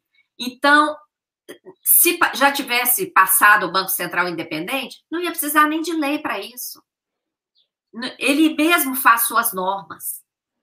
Então, isso é extremamente nocivo. Nós temos que ter um Banco Central integrado aos interesses do Estado. Tem muita confusão aí no debate, porque falar ah, interferência política. Não, gente, não, não se trata de interferência política. Se trata de ter uma discussão sobre qual é o interesse do Estado brasileiro. E isso está conectado com a outra discussão aí que a gente está tocando com muita força, que é a questão da remuneração da sobra de caixa dos bancos. Essa operação não é pouca coisa. Essa operação é uma operação ligada a, ao impedimento do deslanche da economia brasileira. Se você quer parar um país, você seca o dinheiro em circulação. É simples assim. O dinheiro em circulação numa economia é igual o sangue em circulação no corpo. O que, que acontece quando você seca o sangue de um corpo? Você mata. Vocês podem olhar dados, não é nenhuma teoria da conspiração, gente, é dado. O PIB brasileiro vinha crescendo. No ano de 2009, parece que foi até um teste. 2009, ainda no governo Lula, de repente o Banco Central deu um, uma aumentada nessas operações compromissadas, elas saíram totalmente da curva o PIB tinha crescido em 2008, enquanto lá fora o mundo todo em crise, lá por causa da, do risco de quebra dos bancos lá nos Estados Unidos, por conta da farra dos derivativos e tudo mais. O PIB aqui no Brasil em 2008 teve um crescimento impressionante. Como é que frearam a economia brasileira? Subiram as compromissadas ali em 2009, o PIB, pá, deu uma despencada. Foi zero praticamente em 2009. E depois, em 2014, quando estava sendo preparado toda a crise fabricada, de novo, subiram as compromissadas, chegaram a um trilhão no final de 2015 e nunca mais baixou de trilhão. Junto naquela época, com juro básico de 14,25%. Então, essa combinação ali naquela época, juro alto demais. E secando, porque essa compromissada, ela o dinheiro que está nos bancos, que deveria ser emprestado para pessoas, para empresas, o Banco Central aceita o depósito e remunera diariamente aos bancos. Então, essa operação, ela seca o dinheiro que poderia ser emprestado e, e poderia circular na economia, gerando emprego, renda, movimentando a economia. O dinheiro fica esterilizado no Banco Central e, ao mesmo tempo, gerando uma despesa pública brutal, porque quem é que paga essa remuneração diária aos bancos? O dinheiro sai do orçamento federal. O Tesouro entrega para o Banco Central e o Banco Central é mera correia de transmissão para remunerar diariamente os bancos. Então, ao mesmo tempo, essa operação sangra o orçamento, porque o dinheiro sai do orçamento, dinheiro que deveria ir para educação, para saúde, para assistência, para investimentos, não vão. Vão para o Banco Central e do Banco Central para remunerar os bancos. Além da escassez, da falsa escassez de moeda, que a moeda fica esterilizada no Banco Central, gerando juro diário para os bancos. Né? É, essa escassez detona com a economia. Pode ver o reflexo no PIB em 2009. Pode ver o reflexo no PIB em 2015, 2016. O PIB vinha crescendo em média 4% ao ano. Parou em 2014 2015 e 2016, 7% de encolhimento do PIB. A crise foi fabricada principalmente por essa economia, por essa operação compromissada. E agora, o que, que quer o projeto de lei 3877 de, 2015, de, de 2020? Projeto de senador do PT. Muito mal orientado, orientado por gente aí com visão financista, gente que está defendendo interesse de banco e de costas para os interesses da economia brasileira, com argumentos errados. Nós estamos lançando hoje, ontem, lançamos ontem, a novela Assalto aos Cofres Públicos. Vamos explicar, capítulo por capítulo, o dano dessa operação e os erros estão aí, porque não é possível. Depois o PT não quer ser criticado. Mas olha o que que faz. A culpa é nossa que está criticando o PT ou a culpa é do senador que apresenta um projeto que representa um assalto aos cofres públicos? De quem é a culpa? É, a impressão, é, a impressão que, que, a gente que tem, tem é que assim a, a, auditoria cidadã fala sozinha, né? Porque todo mundo que está ali no, no, no Congresso está ouvindo financista e, e, não sei, a impressão que a gente tem é que existe só uma, uma voz contra isso, que é a auditoria cidadã. Todo o resto acha que eles estão corretos.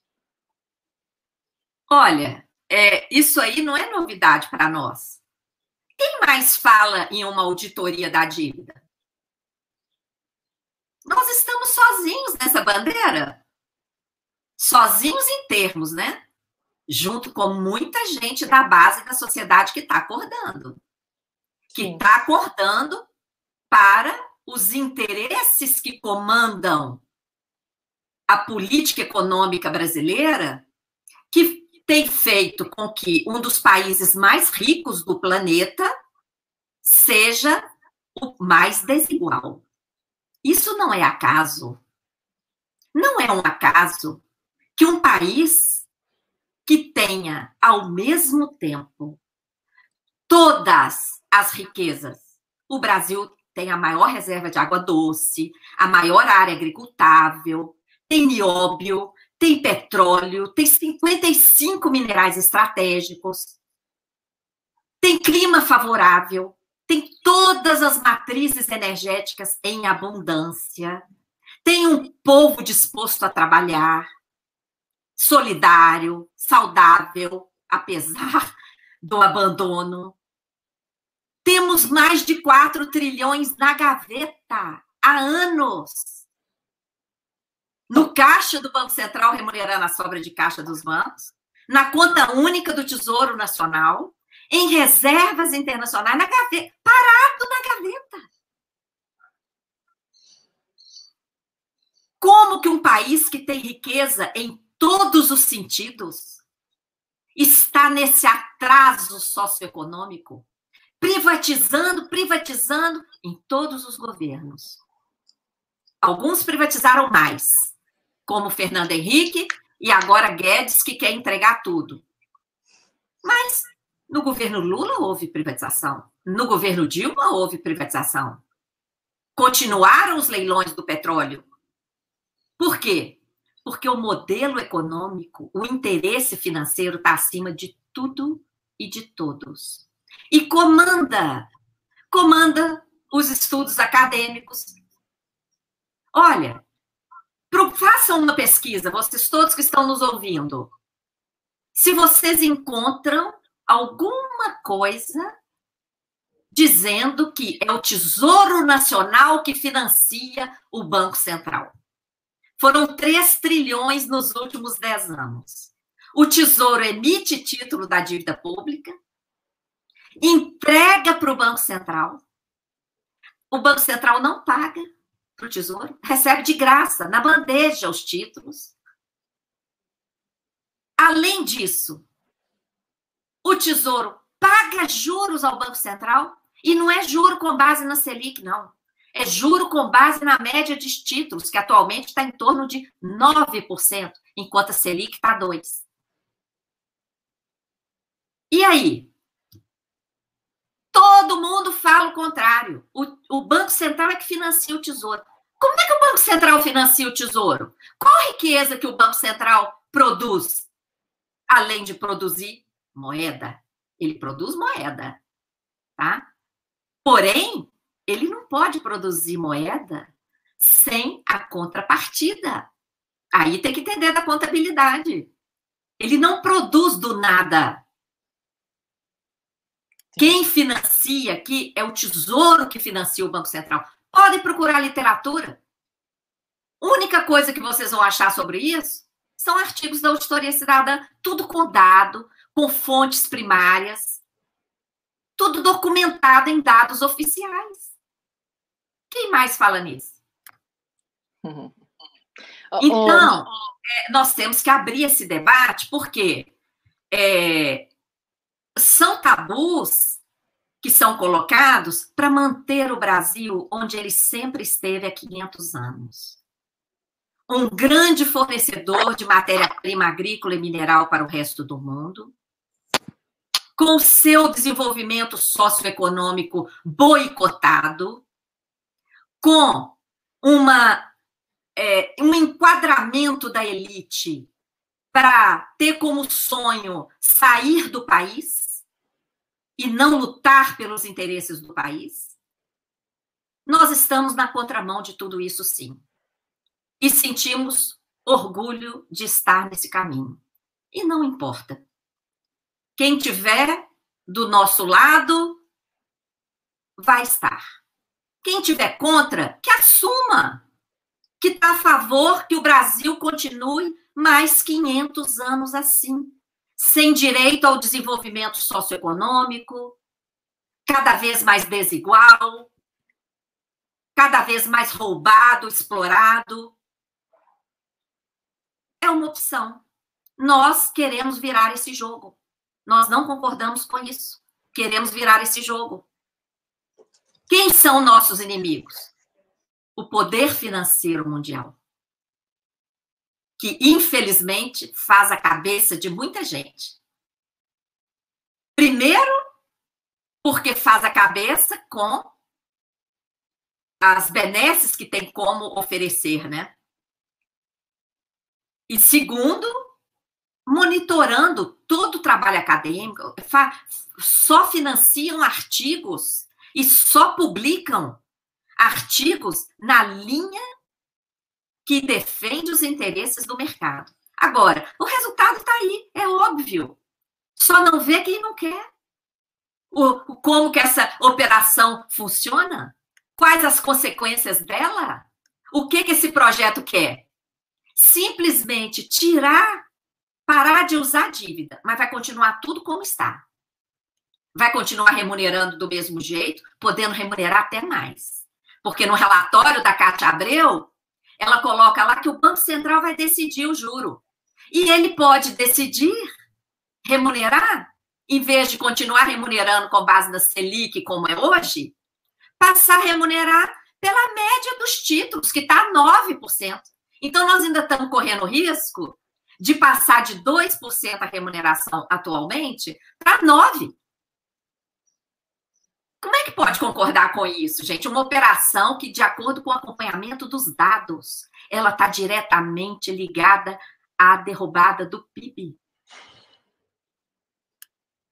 Maria Lúcia, a gente tem alguns webnautas aqui lembrando a gente, a gente tem que fazer essa justiça. O, o, Ciro Gomes é um cara que vive batendo nessa tecla da dívida pública, atrapalhando o crescimento e essa história do Banco Central. Então, vamos deixar isso claro, que ele, em tese, é um político que enxerga isso. Um deles. É, muito, muitos enxergam, entendeu? Muitos enxergam. É, eu falei isso que a gente está sozinho, porque a pergunta foi: parece que vocês é, estão é. sozinhos. É. Mas a gente não está sozinho, tem muita gente que está conosco, não é? E, e, é tão óbvio, né? É tão óbvio. E aí fica nas mãos da população. No mínimo, teriam que abrir o debate. Por que não fazem audiências públicas? Hum. Por que não por que o jornal não divulga os dois lados? Só divulga, estou falando a grande mídia, porque uhum. essa oportunidade aqui é só a TV Democracia e pouquíssimos veículos que dão. Então, a grande mídia só divulga a voz do mercado. É uma peneira. Por que, que eles fazem isso? Porque eles sabem que os argumentos deles não resistem não resistem a um cutucão, a uma cutucada, tá? São argumentos furados. Por isso esse boicote. Se eles tivessem tanta certeza assim do, do argumento deles, eles davam espaço para a gente até para nos desmoralizar publicamente, se quisessem. Perdão, professora, a senhora está se referindo eles quem? Eles a mídia? A grande, a mídia. grande mídia. Ah, ok, ok. Para precisar não exatamente abre. isso. Não abre. O Congresso também. Vou falar para vocês, está na nossa página. É, inclusive, divulgamos essa semana, na semana da, da, da campanha Hora de Virar o Jogo, nós estamos falando sobre o sistema da dívida. Então, na terça-feira, foi divulgado um vídeo de uma palestra que eu fiz no Senado, numa audiência pública ano passado. Nessa audiência pública, participou o Tribunal de Contas da União, que inclusive declarou lá publicamente ao Senado que a dívida pública brasileira não tem servido para investimentos no país. Está lá no vídeo, está lá no site da auditoria. O TCU falou. Participou gente também do Banco Central, da CGU, da, de todos os órgãos que é, é, manejam a dívida pública no Brasil e nós, da Auditoria Cidadã alguns, alguns senadores e senadoras me confessaram que receberam pressão para me desconvidar. Por quê? Queriam apenas aquele debate unânime lá dos órgãos, que é realmente tem um probleminha aqui, outro. Não, mas é tudo assim mesmo, no mundo inteiro é assim. Não é, não, gente. Não é, não. Essa operação compromissada, que no Brasil é 24% do PIB, o segundo lugar é Filipinas, com 3%. Peraí, aqui é 24% do PIB, e o PIB do Brasil não é qualquer coisa, é o nono maior PIB do planeta. Aqui é 24% do PIB, moeda esterilizada no Banco Central, sendo remunerada diariamente aos bancos. O segundo lugar do mundo é Filipinas com três. Uhum. Só isso aí já mostra que tem uma coisa errada. Qual é a consequência disso para as empresas? As empresas vão aos, ao banco pegar dinheiro? O juro é extorsivo. Agora que a Selic está 2%, o juro está acima de 100. No cartão de crédito está tá acima de 250. Por quê? Por que, que os bancos se dão ao luxo de cobrar essas taxas extorsivas? Porque eles têm a garantia da bolada remunerada lá pelo Banco Central, quanto eles quiserem. Olha, não tem condição. É só quem só não vê quem não quer, tá?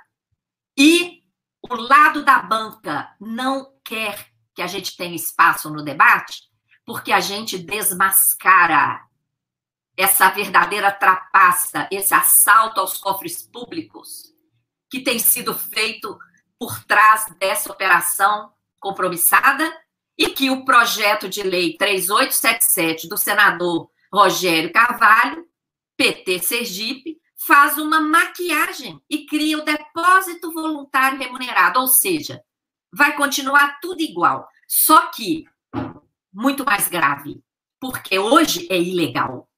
Isso deveria ser criminalizado, não tem autorização para o Banco Central remunerar a sobra de caixa dos bancos. Ele está remunerando através de um uso abusivo da operação compromissada. E esse abuso deveria ser criminalizado. O que, que o projeto de lei 3877 faz? Agora vai ser Legaliza. lei. Agora vai ser lei. O Banco Central vai ficar obrigado, por lei, a, a remunerar o que os bancos quiserem depositar voluntariamente. Os bancos vão pegar lá o dinheiro todo que eles não conseguirem emprestar. E por que, que eles não conseguem emprestar? Porque eles cobram juro extorsivo e arrebenta com a economia, mata as empresas todas, tá? principalmente as pequenas e médias, porque as grandonas são sócias dos bancos, não conta. Uhum. As pequenas e médias é que pagam o pato. Então, e são as que mais geram emprego. Então, mata a economia, joga o povo no desemprego, impede o nosso desenvolvimento, porque quantas, quantas indústrias poderiam surgir, quanta criatividade o nosso povo tem se o juro fosse baixo, inventaria coisas, criaria suas próprias empresas. Impossível, com esse juro impossível. E aí, o dinheiro vai ficar lá obrigatoriamente remunerado pelo Banco Central. Olha, não dá para aceitar isso. Tá? Só não vê quem não quer. Tá? Então, eu convido vocês para acompanharem os capítulos. Nem vai dar para a gente divulgar um capítulo por dia, viu? Porque. É, vamos relembrar, o capítulo da novela Assalto aos Cofres, é isso? Assalto. Porque a senhora. Uhum. O primeiro capítulo foi divulgado ontem. Hoje nós vamos divulgar dois. Amanhã, mais dois. Porque colocaram na, na pauta do dia 3, terça-feira. Nossa, isso é uma Se a gente ficar né? segurando para um capítulo por dia, corre o risco do nosso trabalho nem, nem, nem ser divulgado. Então, nós vamos divulgar hoje dois capítulos, amanhã mais dois, tá? E vamos denunciando, denunciando esses erros, tá? Que estão lá no, na, na exposição de motivos. O senador está muito mal assessorado. Muito mal assessorado. É, colocaram lá, por exemplo, que essa operação é para controlar a inflação. Peraí. Atualmente, essa operação chegou a 1 trilhão e 600 bilhões em agosto deste ano. Gente, vocês ouviram? 1 trilhão e 600 bilhões. Se essa operação tivesse alguma serventia para controlar a inflação, nós estaríamos sem inflação. E a inflação está explodindo. Essa, essa operação não tem nada a ver com o controle da inflação que existe no Brasil. A inflação que existe no Brasil é provocada pelo aumento dos preços. A inflação está explodindo por causa da política de preço burra da Petrobras, que desde Pedro Parente, adota essa, essa política de preço pautada lá no exterior, o dólar subiu, o preço da gasolina na, na, na, na bomba sobe. E, e a gasolina é produzida aqui. Então, o preço do arroz, porque não tem controle de estoques, a, a política agrícola brasileira é, é outra burrice porque privilegia o agrobusiness de exportação, que arrebenta com o meio ambiente, planta veneno e exporta para alimentar porcos na China, em vez de priorizar a, a, a, economia familiar, que realmente, de verdade, coloca comida na mesa do brasileiro e da brasileira. Não é? Então, a inflação aqui é por erros de política agrária e agrícola e erros dos, de, de não controlar os preços administrados, que aqui no Brasil não são administrados. O mercado é que manda. E isso que produz inflação. Aí vem me falar que tem que remunerar a sobra de caixa dos bancos para controlar a inflação? Não, idiota nós não somos, não. Quem quiser acreditar nisso, acredite. O senador chegou a escrever isso no relatório dele. Errado. Está mal assessorado. Tá? Dados oficiais provam isso. E vários outros erros. Outro erro grave que está lá. Tanto no dele como no da Cátia Abreu. Ah, todos os países estão fazendo isso. Peraí, uhum. primeiro, em que nível? E segundo, estão falando que até Estados Unidos faz. Sabe o que, que Estados Unidos está fazendo? O contrário. Em vez de enxugar a moeda, Estados Unidos, Banco Central lá está jogando moeda na economia, entupindo os bancos de moeda para obrigá-los a reduzir juro emprestar para as empresas, emprestar para as pessoas para erguer a economia.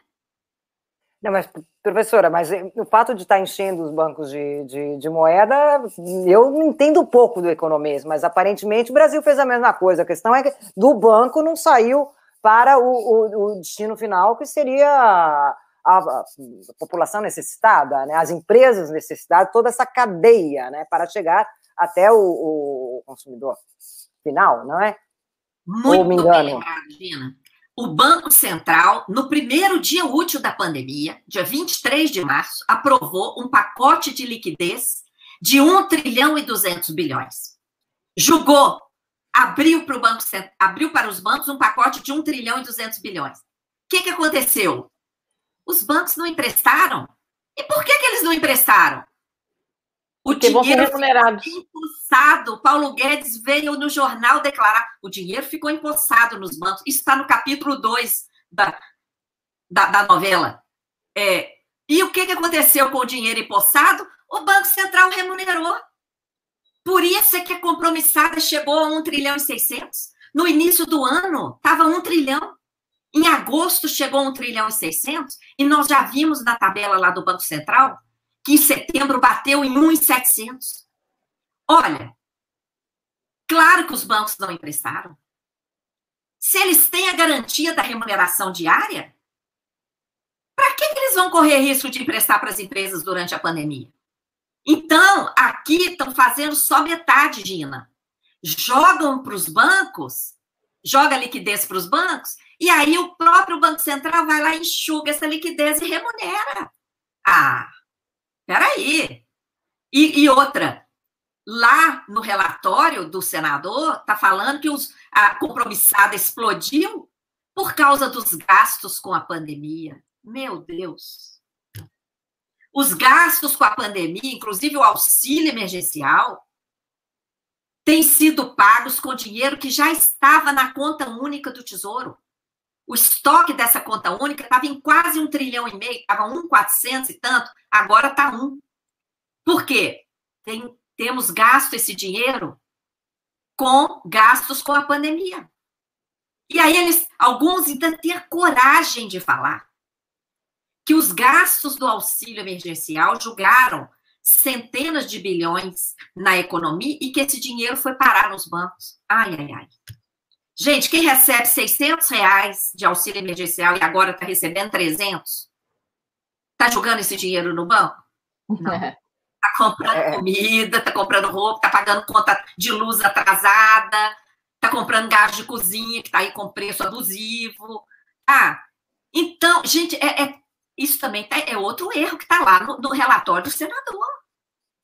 Claro. Ah, mas, professor, tem que falar uma coisa boa aqui, pelo menos. Olha, a sua popularidade aqui, a senhora é, é top, né? Tem até um superchat aí, tem vários comentários dizendo assim que a senhora tem que voltar mais vezes.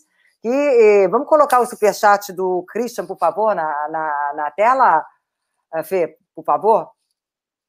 Opa, isso, Christian Dekerke, 10 reais, muito obrigado. Olha, precisa de mais espaços no canais da TV Democracia, como a Auditoria Cidadã, que dá para perceber que os políticos de todos os lados querem arrebentar o país e amassar a sociedade, né? Então, ó, tem várias pessoas assim também interagindo nesse sentido. A senhora bem, a senhora explicar clara a, a questão, né? Queria passar a palavra para as meninas também, né? Porque eu estou aqui só falando ali, ó. Não, é, o nosso próximo já está aí, mas eu queria perguntar para Maria Lúcia uma notícia de ontem, que o presidente é, é, assinou por até 2025, eu acho, é, é, o incentivo fiscal para as uh, operadoras, para as empresas do Nordeste.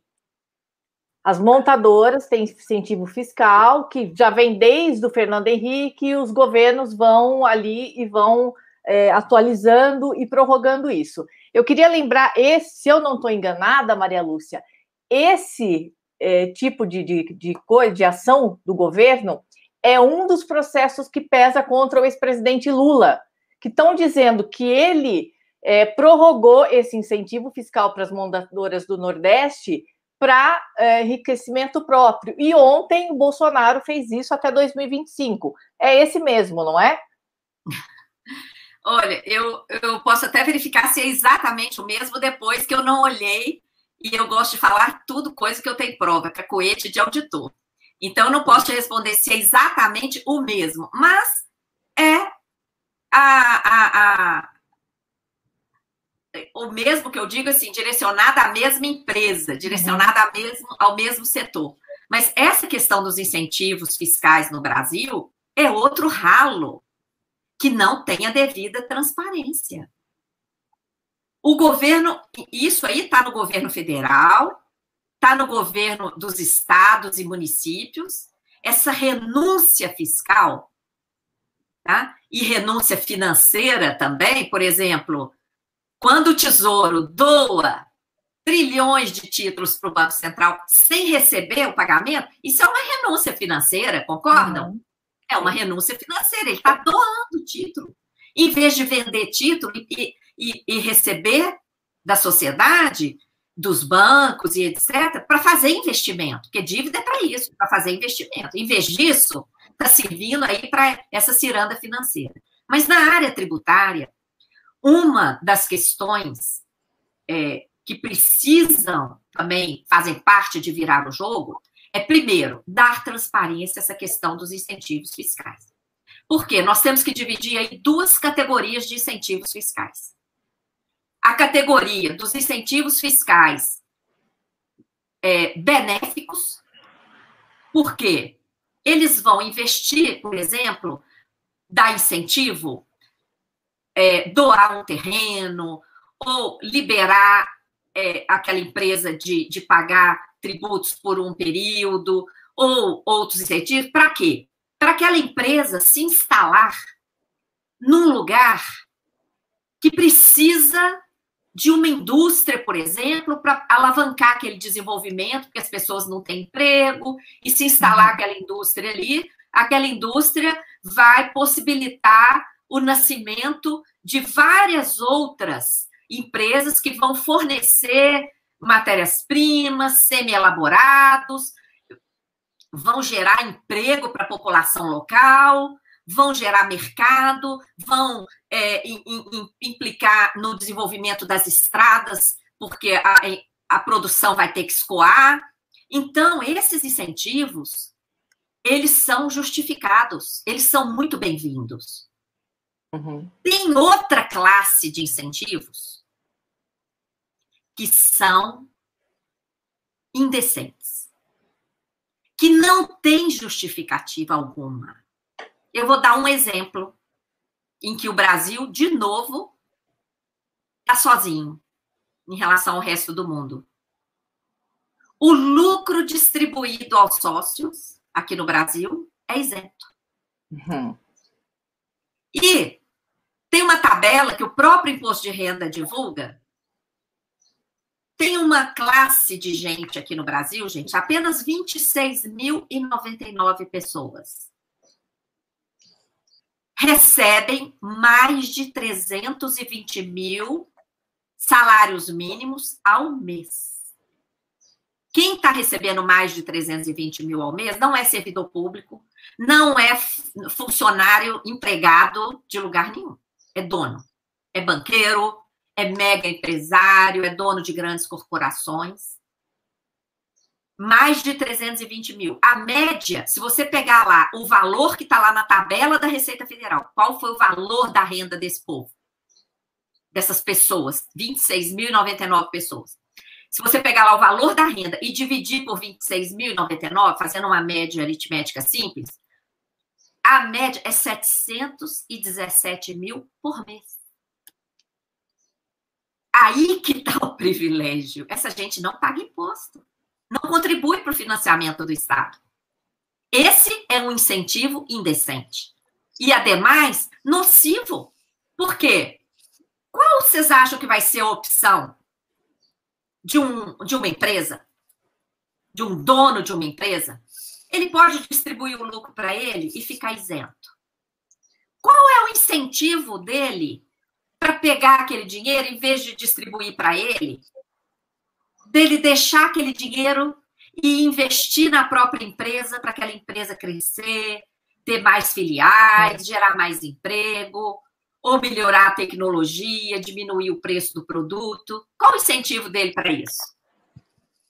Então, essa isenção de lucros, ela é contraproducente em todos os sentidos. É uma benesse que não é. tem justificativa. E eu, só o Brasil e a Estônia dão essa isenção na distribuição de lucros aos sócios. Tá? É uma distorção enorme. E no, entre esses dois que eu dei exemplo aí, tem vários. Outro dia eu participei de uma live lá com o pessoal do, do Mato Grosso. O volume de incentivo anual, anual para o agrobusiness lá, equivale ao volume da dívida do Estado. Gente, é um negócio assim escandaloso. E não é só um, não, né? Não! é isso que eu estou percebendo, né, professora? E, aliás, 26.099, a única coisa que a gente fala, então não é pouca gente, né? Não é exatamente um consolo, mas dizer, é. não é pouca gente. 26.099, 320 mil reais por mês. Né? No mínimo, é daí para Abençoados, né? É. Abençoados sejam esses e, e, prevalece a elite, o egoísmo e tal, né? Então, professora, é, então, é, o seu canal, todo mundo vai ficar ligado para assistir mais um capítulo da novela Assalto aos Cofres Públicos, né? Acompanhando a professora Maria Lúcia Patorelli, né? Que é excelente mesmo, né? Ela explica coisas assim que você fala, o quê? A gente vai tentar trazer o, o senador Rogério, tá? Para tentar explicar para a gente essa PL. E se a gente conseguir, a gente chama a senhora no mesmo dia para a gente ver como é que ele explica esse, essa, essa, como essa é manobra. É uma manobra. É, com certeza é uma maquiagem. É, eu, eu já falei, inclusive publicamente em lives, nos colocando à disposição do gabinete dele, porque o que a gente quer, gente, é que o nosso país dê certo. A, a Auditoria Cidadã é uma organização suprapartidária. Nós não temos absolutamente nada contra esse senador ou contra qualquer pessoa. Nós queremos, é, nós atacamos o modelo, nós atacamos as políticas adotadas, nós atacamos pessoas. Pessoas são o que são e não interessa. A gente não quer discutir. Vocês já repararam que eu não falo em nomes? Eu não gosto de falar nomes. Eu não gosto de falar pessoas. Porque não é aí que está a coisa. A decisão é o modelo. É, é, é onde é que está essa estratégia que está sendo de, discutida de muito, fo muito fora daqui. Tá? E que, intencionalmente, se você, intencionalmente, se você for olhar em todos os sentidos, tem uma intenção. Uma intenção de amarrar o Brasil e a gente não pode aceitar isso, tá? Então, nós já nos colocamos à disposição do gabinete do senador Rogério, estamos abertos a explicar, a debater com ele, tá? E com a equipe dele, e mostrar os dados que nós temos. e, e mostrar que eles, eles estão errados. E que essa, o que, que essa operação tem feito contra o Brasil, contra a economia do Brasil. Vocês querem ver? Para de, de, de remunerar a sobra de caixa dos bancos. O que, que vai acontecer imediatamente? A bolada, que já está em mais de 1 trilhão e 700, vai ficar lá no caixa dos bancos. Os bancos vão querer ficar com esse dinheiro parado ou vão baixar o juro para emprestar para a indústria, para o comércio, para as pequenas? Claro que vai baixar o juro para emprestar. E se fizerem isso, o que, que acontece com a economia? Adeus, crise. Pegue, eu, eu vou pedir vocês para lerem e ajudarem a divulgar o capítulo 2 da novela. Tem vários recortes lá. Eu amei essa coisa de capítulo da novela, professora. Adorei mesmo, né? E olha aquela novela de suspense, tem elementos de horror, né? Não tem romance, não, né? Tragédia. Tragédia, mas romance, aquele um apaixonado pelo outro lá, tem também, né? Olha, tem, tem, tem nós apaixonados pelo Brasil. Ah, tá. aí contra tudo e contra todos, apaixonados pelo Brasil e mais, É. sem interesse em cargo nenhum. Muita gente fica assim, ah, candidata a isso, candidata a aquilo. Não. Não estamos nem filiados a nenhum partido, tá? As pessoas têm que ver que existe gente que ama o Brasil de verdade, na base da sociedade.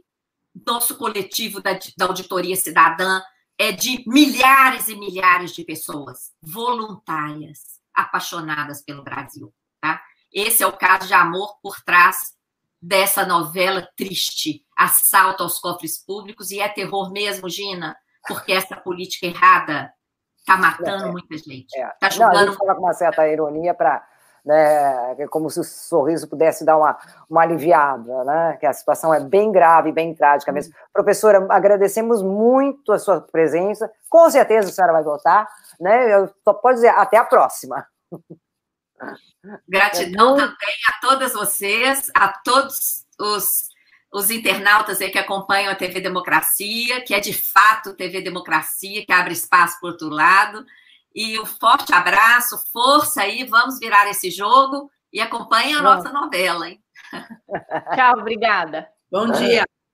Gente, Bom vamos dia. chamar o André, porque ele está aí esperando já, ele vai matar a gente, né? É, André Não, César, não, não. Longe obrigada. disso, por favor. Bom dia.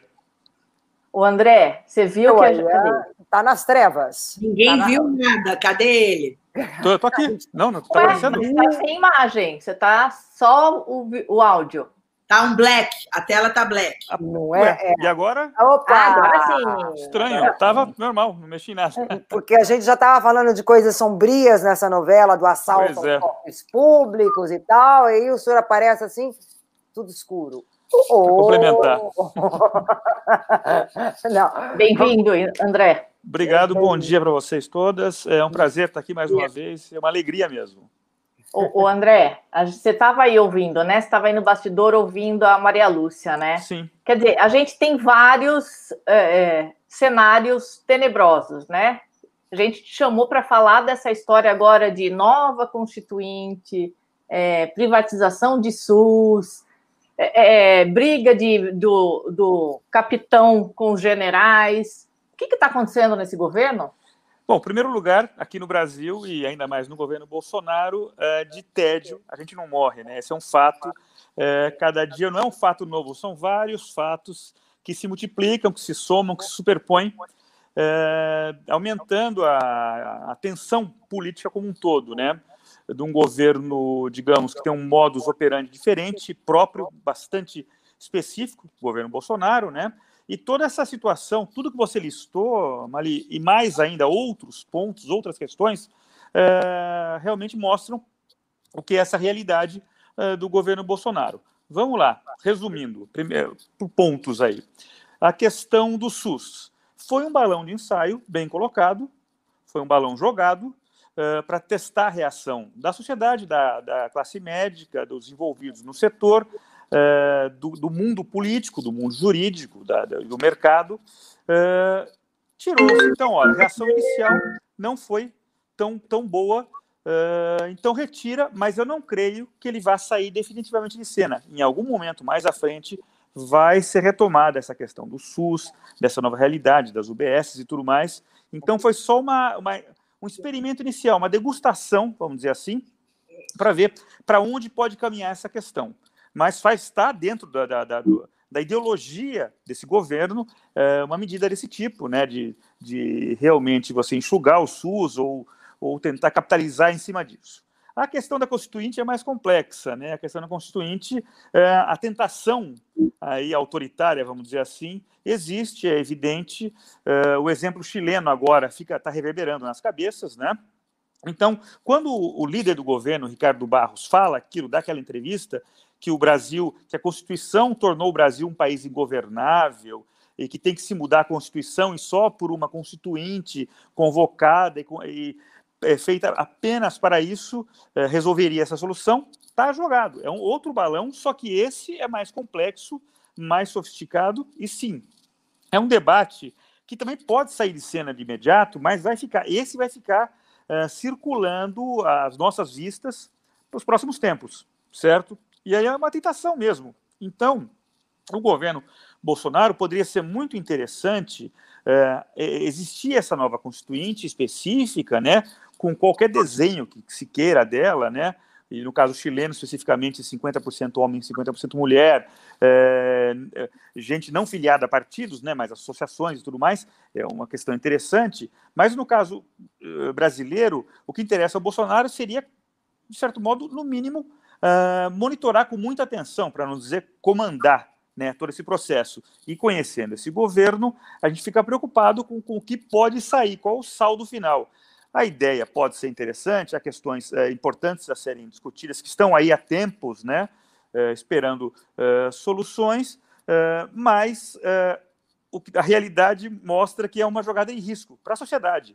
O, o saldo final disso, caso ocorra, pode ser muito ruim. Quer dizer, pode ser um grande retrocesso de ganhos da Constituição de 88, ganhos sociais fundamentais que não podem ser perdidos, podem sim ser jogados no lixo ou ser muito reduzidos em função de uma nova constituinte.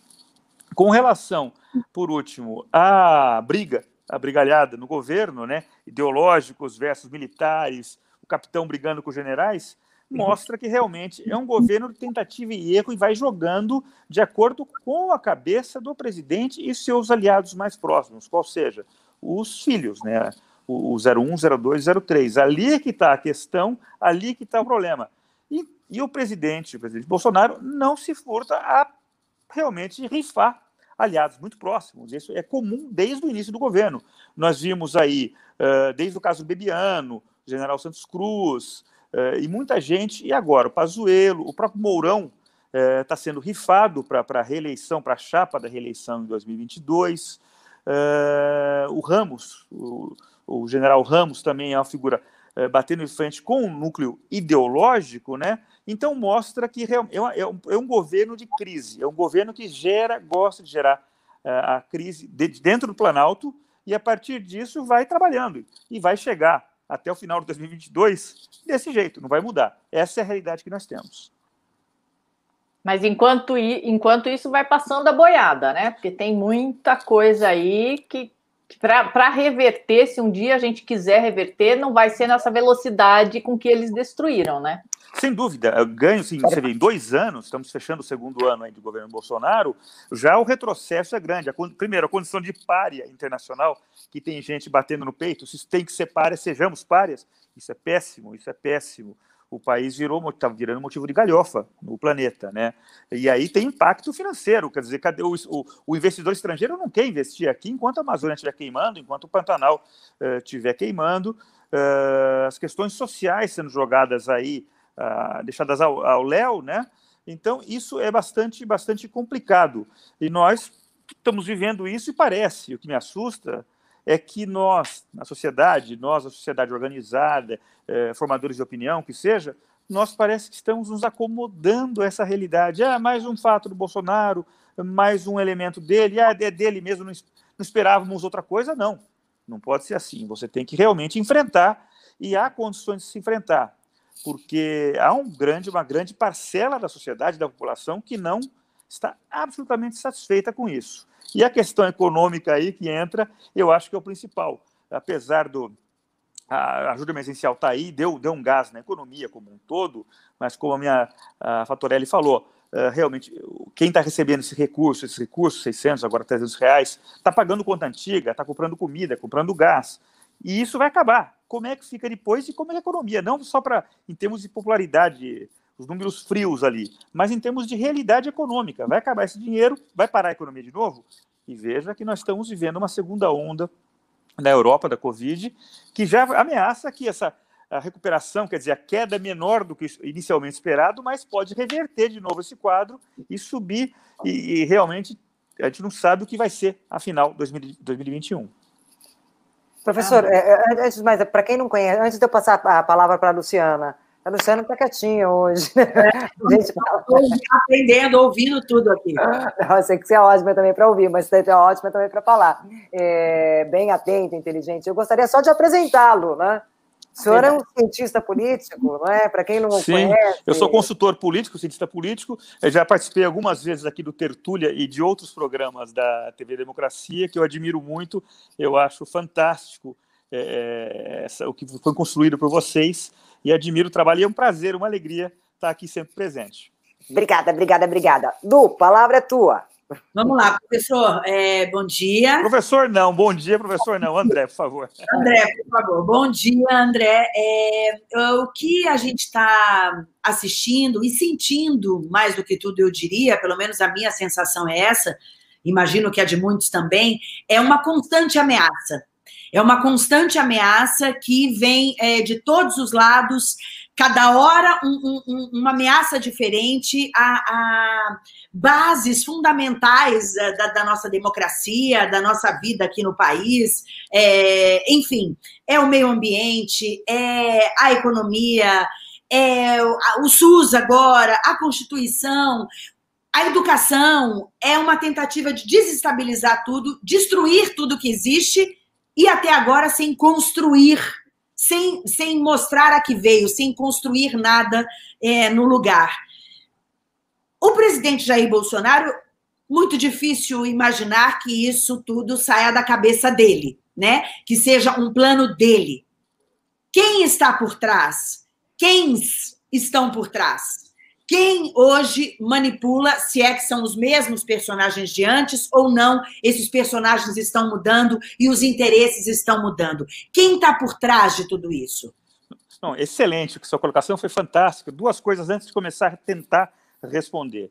É, não é que ele não mostrou o que veio, talvez, Lu, ele tenha já esteja mostrando para o seu eleitor, para o seu eleitorado raiz, que gente chama, cerca de 20% a 25%, aquele bolsonarista radical mesmo, que defende essas políticas que estão sendo implementadas. É, então, está tá mostrando que veio. Ah, particularmente a mim, não me surpreende tudo o que está acontecendo. E aí caiu no segundo ponto, antes de começar a falar é, essa questão específica, é, é uma questão civilizatória. O que a sociedade tem que fazer é defender as questões civilizatórias. Esse é o limite.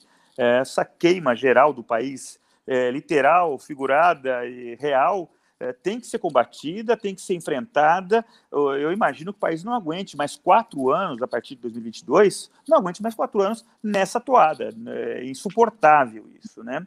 Realmente não é um projeto da cabeça do Bolsonaro. Às vezes eu chego a pensar, e com meus colegas, é, que realmente há grupos por trás e o Bolsonaro é o homem certo no local certo, na hora certa, mas não, inclusive, na nossa avaliação, não tem capacidade intelectual de produzir é, muito do que está sendo feito é, a partir do Planalto. Então, essa é uma realidade. De fato, é, ele tem o apoio de boa parte do, do agronegócio, do mercado financeiro, é, setores das elites que vêm com bons olhos. E aquela história, ah, pelo menos tiramos o PT. Então está hum. sendo muito conveniente para muita gente. E, e, esses grupos que acercam o presidente, eh, os militares, a ala ideológica, agora recente, mais recentemente o Centrão, eles realmente eh, trabalham para fortalecer essa coisa e reforçar o posicionamento do Bolsonaro. E você vê que interessante, por mais notícias negativas que estejam saindo aí, e é direto. Cada dia uma coisa ou mais de uma coisa. Os índices de popularidade deles estão aí, estáveis com viés de alta, 40% de aprovação, 40 e poucos, dependendo do instituto, dependendo da metodologia, mas está uma tendência, tendência dada, né? Então, realmente, esses grupos eh, político-econômicos estão por trás, estão dando suporte e estão gostando da atuação, por hora. Se perder, o que eles querem é manter o controle sobre Bolsonaro e seus filhos. Conseguindo isso, eles vão embora, estão felizes, estão ganhando dinheiro e realmente fazendo a sua, se colocando, se posicionando no cenário político nacional. É, na verdade, sempre foi assim, né, gente? Sempre houve grupos de interesse por trás, né? Não é uma novidade. Mas agora, realmente, o que a gente vê é uma, é uma tentativa de vamos tomar conta. Agora vamos passar a boiada, como, como disse aqui a, a própria Malina. Não é nem só passar boiada. Eu acho que sempre teve isso, óbvio, mas agora é, é, parece que as pessoas têm orgulho de estar tá, de tá promovendo esse desmanche do Estado, né? É, Porque antes é... até tinha ali um orgulho, uma coisa, ah, lá fora, do Brasil, eu ir. Agora não, né? Dane-se a, a visão. É, na verdade, é, você vê que realmente saiu-se do armário. O armário estava lá fechado, estava todo mundo lá dentro, os esqueletos saíram e realmente uhum. agora o jogo é esse, a realidade é essa, e aquela imagem do brasileiro bacana, que recebe bem, que trata bem todo mundo, acabou. Isso está, está perdido. E para recuperar essa velha imagem, que era bastante positiva para o turismo e tudo mais, você vai levar muito tempo a partir de um patamar muito baixo, né? Mas de fato, o que nós não estávamos acostumados, eu avalio, é que essa extrema direita, a gente nunca imaginou uma extrema direita de, desse corte bolsonarista é, que, que existisse aqui no país. Então, essa é uma novidade que o Bolsonaro trouxe a partir da campanha ou até antes. A gente pode dizer que começa tudo isso em 2013, nas manifestações de junho. A partir dali começa a se alimentar todo um processo é, e que vai desaguar. Na, na, primeiro, na, na, queda da presidente Dilma, da então presidente Dilma, o governo Temer, que foi uma espécie de antessala, mas aí sim, é, esse discurso da não política, da nova política, de, de, não somos do establishment, isso é mentira. O establishment está por trás, está participando e está feliz com esse, até agora com os resultados é, nesses quase dois anos de governo Bolsonaro. Mas, é, André, umas vezes, às vezes. Ah, desculpa, Lu, uh, você quer dar mais um pitaco para completar? Não, não. Ok. Eu fico assim meio também, agora também, antes a gente estava com a, com a professora Fatorelli, né? Essas pessoas não têm nome, ou seja, essa entidade abstrata que nos domina, esse monstro que sai assim, mas sem nome, não tem nome, a gente não, não tem nome, não tem rosto. Não tem. Não, é, são grupos, são grupos que estão aí que realmente mas quem é estão nesses gente. grupos. Não é muita gente, mas é o agronegócio, é a banca, o, é, o, é, os grandes são os grandes empresários, parte dos grandes empresários. Financeiro, é muita... né? que sempre Oi? mandou também. Mercado financeiro. O mercado financeiro, a banca sempre teve aí, não importa o governo. Faturou-se muito, inclusive, por exemplo, no governo Lula. Os oito anos de governo Lula foram ótimos para os bancos, ganharam muito. Empreiteiras que estão numa nova toada, uma nova etapa pós-petrolão. É, então, há muita gente, quer dizer, mas gente que sempre esteve próxima do poder, independente do, do, do, do, do, do nome do governante, do corte ideológico do governante. A novidade, como eu falei antes, é que agora nós temos uma direita, uma extrema-direita, que até recentemente eh, a gente não conhecia. Na história brasileira, você tem, por exemplo, algo similar nos integralistas, que era uma, uma, uma algo muito marginal na cena política nacional uhum. à época. Né? Então, parece que os camisas verdes ganharam poder agora ah, com o Bolsonaro à frente, e isso assusta. E, como pano de fundo, o quadro mundial, a partir do Trump, da Europa, Urban, e... uh, Marine Le Pen, quer dizer, é, eles, eles encontram eco também, esse discurso encontra eco na, nessa realidade mundial, esse neopopulismo que, que impera hoje no planeta. É, e, e, e, e, eu acho que uma figura nova nesse governo é a subserviência aos Estados Unidos. Né? É óbvio que sempre influenciaram os Estados Unidos, sempre influenciaram o que acontece aqui no Brasil, mas Agora parece que há, de fato, uma subserviência. O que, é bom para vocês? Então é por aí que a gente vai, independente de ser bom para o Brasil. A sensação é essa. É, uma jogada de altíssimo risco aí, no caso da subserviência ao Tio Sam, porque realmente a, a, a dependência do Trump. O Trump está arriscadíssimo a perder a eleição. Como é que fica agora? Os democratas voltam ao poder? Como é que como se daria uma relação Biden Biden? O Biden já mandou N sinais, N declarações que, olha, o Brasil tem que mudar radicalmente, senão vai pagar por isso, né? E tem o lado da China, quer dizer, porque é uma guerra, uma guerra não declarada entre Estados Unidos e China, pelo, pelo, pela hegemonia eh, mundial, eh, e, e, a China é um, um, comprador fundamental, um parceiro econômico fundamental nosso. Nós estamos brincando com fogo nesse sentido. Eh, e mais ainda, tudo que essa aproximação, essa subserviência aos Estados Unidos, ao governo Trump, na prática tem resultado muito pouco, nada a gente está ganhando, a gente está realmente só praticamente cedendo, ó, entregando os, os anéis, agora vão os dedos, é, por algo que não está não tá, é, é, criando algo, é, trazendo algo importante, é, relevante para nós. Essa é a verdade. É, André, deixa eu te perguntar uma coisa. assim, Brasil, Biden, Brasil, Trump. Quais são os cenários? Olha, na verdade, na prática, muda muito pouco. O uhum. Trump segue essa toada, essa, essa vidinha nossa, vamos dizer assim, com o nosso amigo Araújo ali à frente, é, e vai sair nota, o, o, certamente o Bolsonaro iria na posse né, da, é, da, da recondução em janeiro, caso o Trump vença, né? É, mas continua a mesma toada. Com o Biden também, na verdade, a gente, a gente, já perdeu. A realidade é que nós já perdemos essa, essa, essa redirecionamento do governo brasileiro, do Itamaraty, da política externa, para o lado americano, em detrimento de outros parceiros tradicionais, históricos nossos, já trouxe uma grande derrota. E também, é, é como outros casos, é algo que vai para ser retomado, para ser reconquistado, vai demorar muito tempo. E lembrando que o Brasil sempre foi uma referência na área diplomática. O Brasil sempre foi um país muito sério, uh, a partir do Barão do Rio Branco, a referência do, da diplomacia brasileira, né? Uh, então, perdemos isso também. Era, um, era o tal do soft power, que a gente sempre trabalhou bastante, com qualidade, está sendo jogado no ralo. Essa também, isso, é isso aí. Muito bem. Deu uma travada aí, né? Ah, agora voltou. Voltou. O André, deixa eu te perguntar uma outra coisa agora aqui. 22. A gente viu aí Ciro e Lula convergindo para algum lugar juntos, não sei de que maneira esses juntos, para 22. O que, que isso muda nesse xadrez de Brasília? Eu acho muito pouco, sendo sincero, muito pouco. Em primeiro lugar, porque o Lula ainda não pode ser candidato. A gente sabe disso, né? Ele está inelegível. Vamos esperar as, a, como vai evoluir o caso dele, mas por hora então é mais um, uma espécie de wishful thinking, né, um desejo geral, tudo, e é uma construção muito nova de agora, que nada garante também que, mesmo que o Lula seja liberado a disputar, que essa construção continue, siga. Há muitos problemas, o PT é um partido é, naturalmente hegemônico, e a gente conhece o estilo Ciro Gomes de ser, é, então tudo isso complica. E você tem novos atores aí no plano da centro-esquerda, você tem o, é, o PSB ganhando força, sempre comendo pelas beiradas, o PSOL, que é um ator muito importante agora, que está ganhando é, espaço na cena nacional, a partir do Congresso pode ganhar capitais, inclusive agora nas eleições.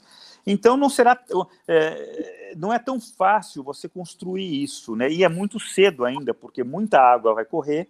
Uh, então, eu acho que por hora foi mais uma construção, uma, uma mensagem passada ao eleitorado: olha, esse pode ser um dos caminhos, mas nada definitivo, longe disso. Vai demandar muita negociação, vai ter que descer realmente as bases, tudo, tudo que vai uh, pode sair disso. E digo mais: uh, esse jogo, de fato, começa a partir dos resultados eleitorais, agora municipais, do próximo mês. A partir dali, é, e dependendo de, do que sair, da distribuição de forças, da, da nova correlação de forças municipal, a partir disso é que pode se dizer se essa possibilidade, Ciro-Lula, existe ou seria só uma, uma tentativa, mais um balão, mas tem que ser mudado. É, eu, eu fico pensando se o simbolismo desse, desse acordo de cavalheiros dele, não nem, pra, nem que seja, Lula pode estar inelegível em 22, mas o apoio, eu acho que o simbolismo disso pode botar fogo em algumas coisas aí, né? É, mas essa, e também essa, essa questão revela uma coisa importante que eu tenho criticado e tenho apanhado bastante quando eu falo isso. é, o PT tem que superar o Lula. O PT, a, a lulodependência, como diz o Hélio Gaspari, né, muito bem colocado, é, é muito forte. E o partido tem que superar. É um problema que o PSDB passou, a dependência do Fernando Henrique. Você vê, o PSDB virou um partido pequeno, um partido pequeno na cena nacional. Se olha o Congresso Nacional, a bancada tucana é uma coisa assim, você fala, beleza, que é isso, né? Quem foi, quem te viu, quem te vê.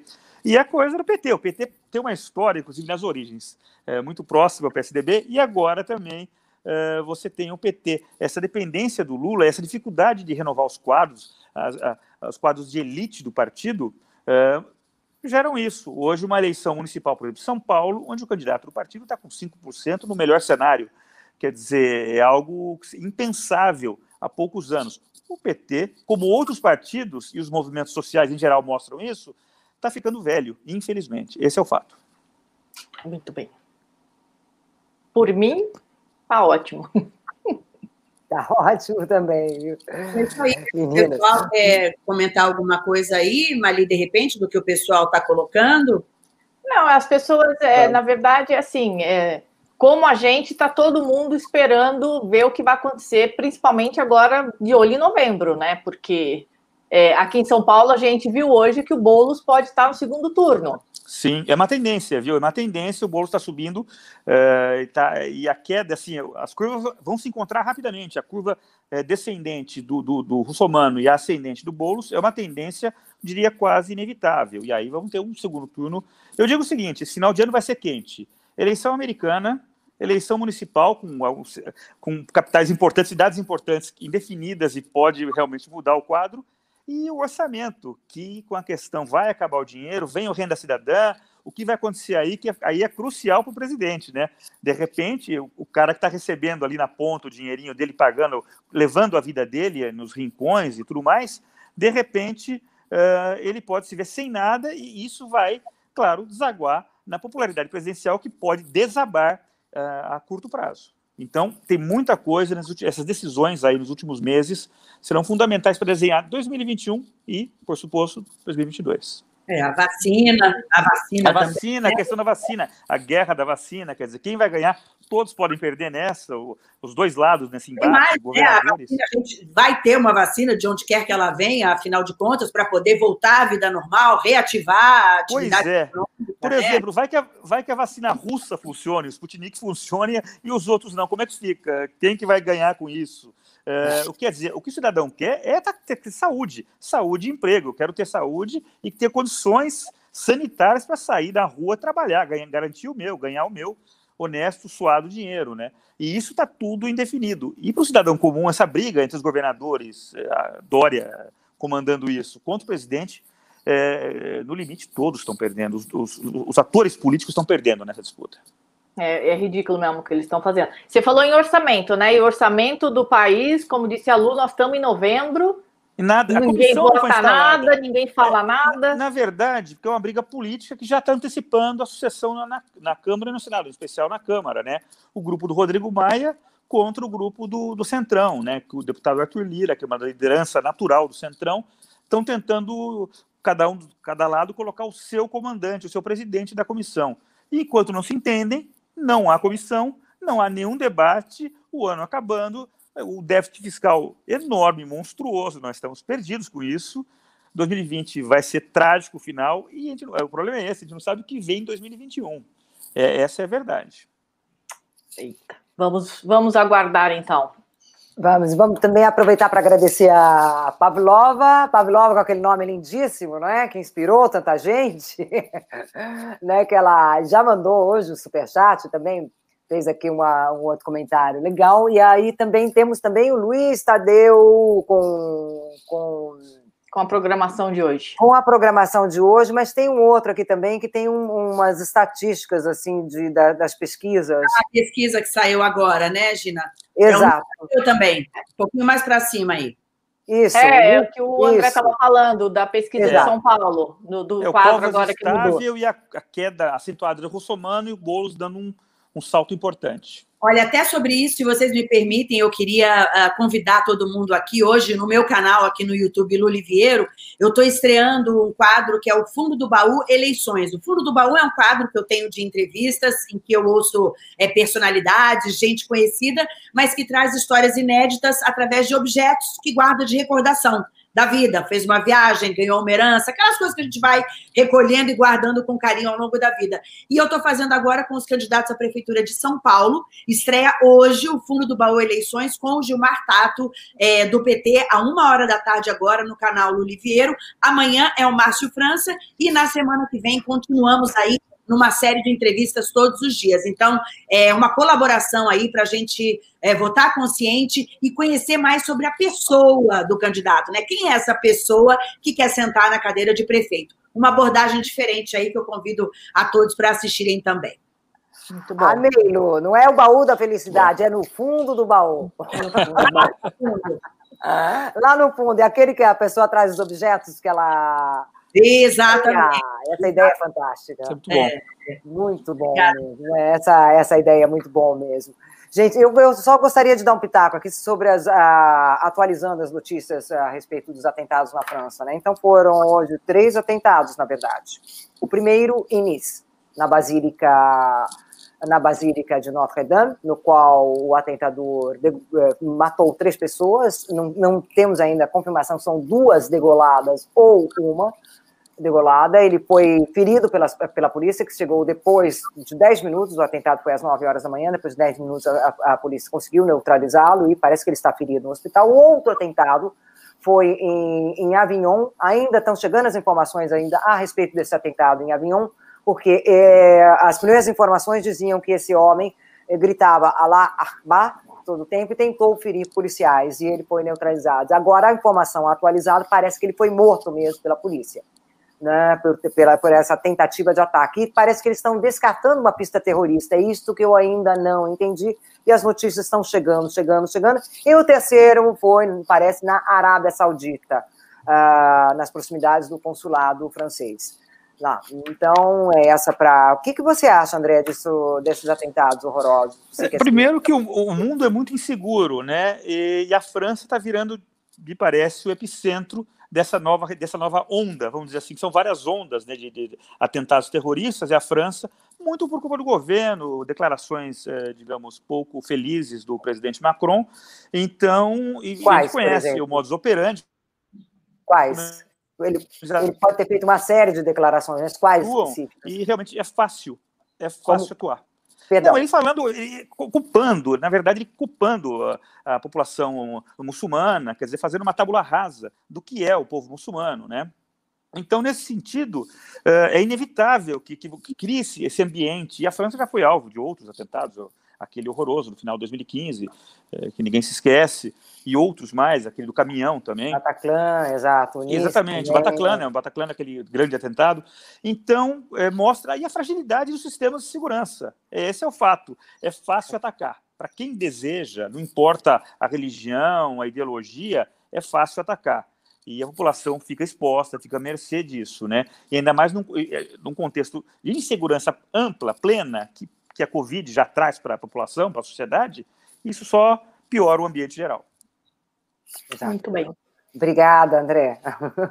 André, obrigada. A gente vai chamar muito você aí, porque agora entramos na reta final de eleições. Agradeço. E aí a gente vai querer discutir, esmiuçar o sobe e desce das capitais, da, das cidades. Importante. Perfeito, perfeito. Obrigada, Muito obrigado. Obrigada, obrigada mais aí. uma vez. Bom dia para vocês. Até mais. Tchau, tchau. Tchau. Obrigada. Gente, meninas, hoje foi feminino a coisa, né? Foi. Só mulherada ali, ó. Mulherada. Ó, ó, ó, ó, ó. importantes, né? É, discussões importantes, essa coisa da economia, né, gente? Muita expectativa para o que vai acontecer, é, muita gente em situação já muito difícil e, e a tendência é só piorar. Então, é muito sério, né? E, e, a, e, por outro lado, a política que não não está numa atitude proativa, colaborativa, muito pelo contrário, né? Então, a política está voltada para ela, né, Lu? O Congresso está legislando para ele, não Isso. parece que tá ao lar... passando ao largo do que está acontecendo com o país, porque eu acho que 2021 vai piorar é muito. Vai muito, muito, muito. Não tem sinal de recuperação, não tem nenhum movimento para isso, né? A gente viu ontem o dólar, até por questões internacionais, batendo seis reais, seis e não sei quanto, o euro, assim, tá impossível, tá impossível. Pois é, vamos, como disse o senador hoje, é, não, a culpa é do, do, governo, a culpa é do Congresso, que só olha para eles mesmo, está em jogo Alcolumbre e Maia se reelegendo inconstitucionalmente, e a gente que se dane, né? É. Vamos acompanhar. Gina, tá difícil de aí te visitar, viu? Te conhecer. Ai, nossa, é, tá não, eu estou já programando também ir, para o Brasil para passar o Natal com, com a minha mãe. Eba. É, é, não, aqui tá, tá difícil mesmo. Tá Mas tá difícil. lockdown aí também, né? Aí não tá ainda. Roma não, né? Tá, tá, não, não total, né? Ficam, por exemplo, base, é, da meia-noite até as seis horas da manhã é proibida a circulação de pessoas nas ruas, né? Tem realmente o toque de recolher. É, mas é permitido passear com cachorro. Aí dá, senão você tem que é, levar sempre um e documento. Vai voltar o aluguel do cachorro de novo. Vai voltar, a gente vai falar disso. Talvez amanhã a gente vai colocar o bichinho lá com os preços. Né? Não acredito.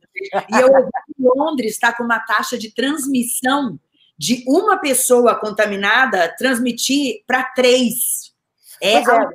é gravíssimo. Mas é isso. E aí tem, tem um, um artigo muito interessante que eu estava comentando ontem no Despertador com, com o Fábio. É um artigo que saiu no El País, gente. Depois eu, eu envio. É um artigo que faz me- mesmo que já, já a epidemia, por vários especialistas europeus em diversos países, eles constatam que a, a rastreabilidade chegou a um ponto, um ponto impossível.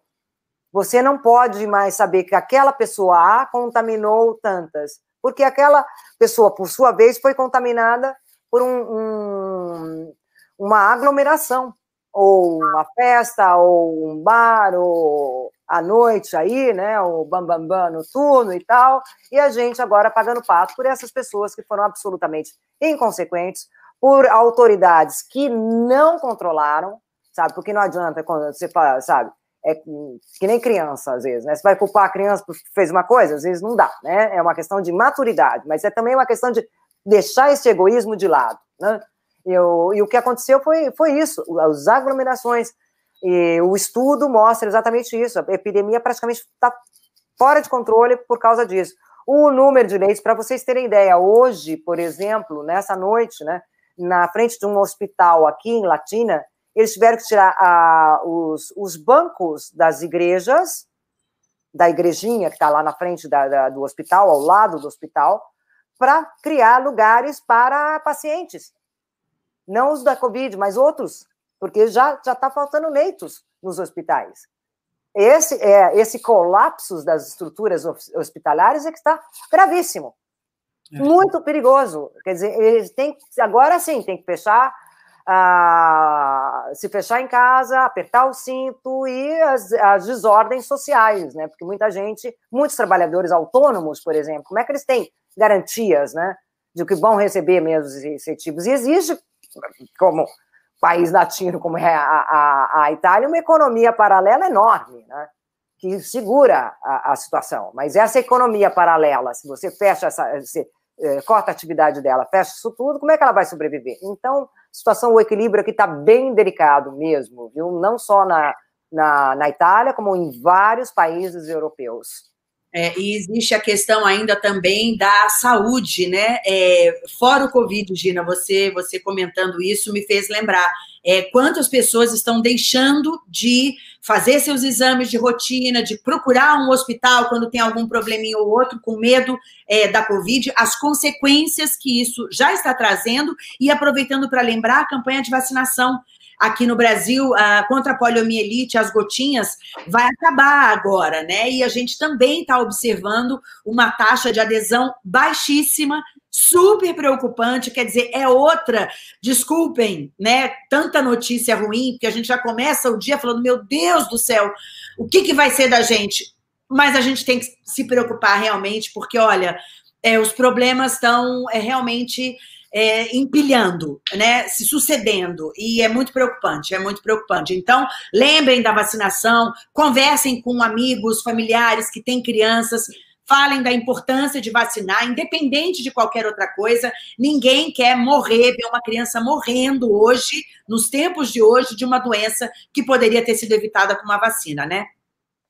É exato, exato. Agora, só, só o último pitaquinho para completar o que você está falando. Segundo as estatísticas aqui, a, a, um dos setores mais penalizados foi o da odontologia. As pessoas não vão mais no dentista aqui, quase. Nossa, porque, verdade. É, porque se expõe, né? A, a, a boca é, é, um dos principais eh, fatores de, de, de exalação do vírus e elas não vão mais. Então, provavelmente vamos ter problemas futuros, assim, de pessoas realmente sofrendo muito, muito, muito. Eu tô apavorada, que se der alguma coisa, sabe, uma coisa no, no dentista, o que eu vou fazer? O hospital, o hospital está lotado. Pronto-socorro, não posso ir por, por, uma questão do dentista. Então, isso daí é bastante preocupante mesmo, né? É Meninas, então, vamos, vamos seguir, né? Que aqui... Né, para todos, força. Vamos, e vamos assistir o programa da Lu.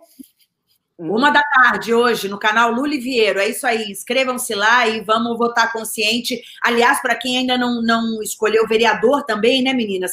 Uma dica, porque existem vários sites hoje em dia em que você pode é, colocar o que você espera de um vereador, o que você quer para a sua cidade, e eles fazem um match como nos sites de, de paquera, com os candidatos que têm uma, um pensamento alinhado com o seu. Por exemplo, né, outros sites contam mais a história dos vereadores para você poder escolher. A gente tem que escolher e aprender de uma vez por todas que votar é, é o nosso principal dever de cidadão, é a hora do voto. É muito sério vai trazer consequências para a nossa vida e de toda a sociedade. Então, fica essa dica aí também. É, esse papo de falar que ai, eu não me, não, me, não me interesso por política, esse é o nosso erro, gente. A gente tem que se interessar, tem que votar, porque a gente está nesse buraco por causa disso. Sim. É, porque no final das contas, teu voto vai cair na tua mesa, né? Tua é isso. É, Galera, sim. desculpa o, o final é, é, pesado, mas hoje está difícil falar em coisa boa, porque, como disse a Lu, a gente não tem um dia de paz nesse país. É verdade.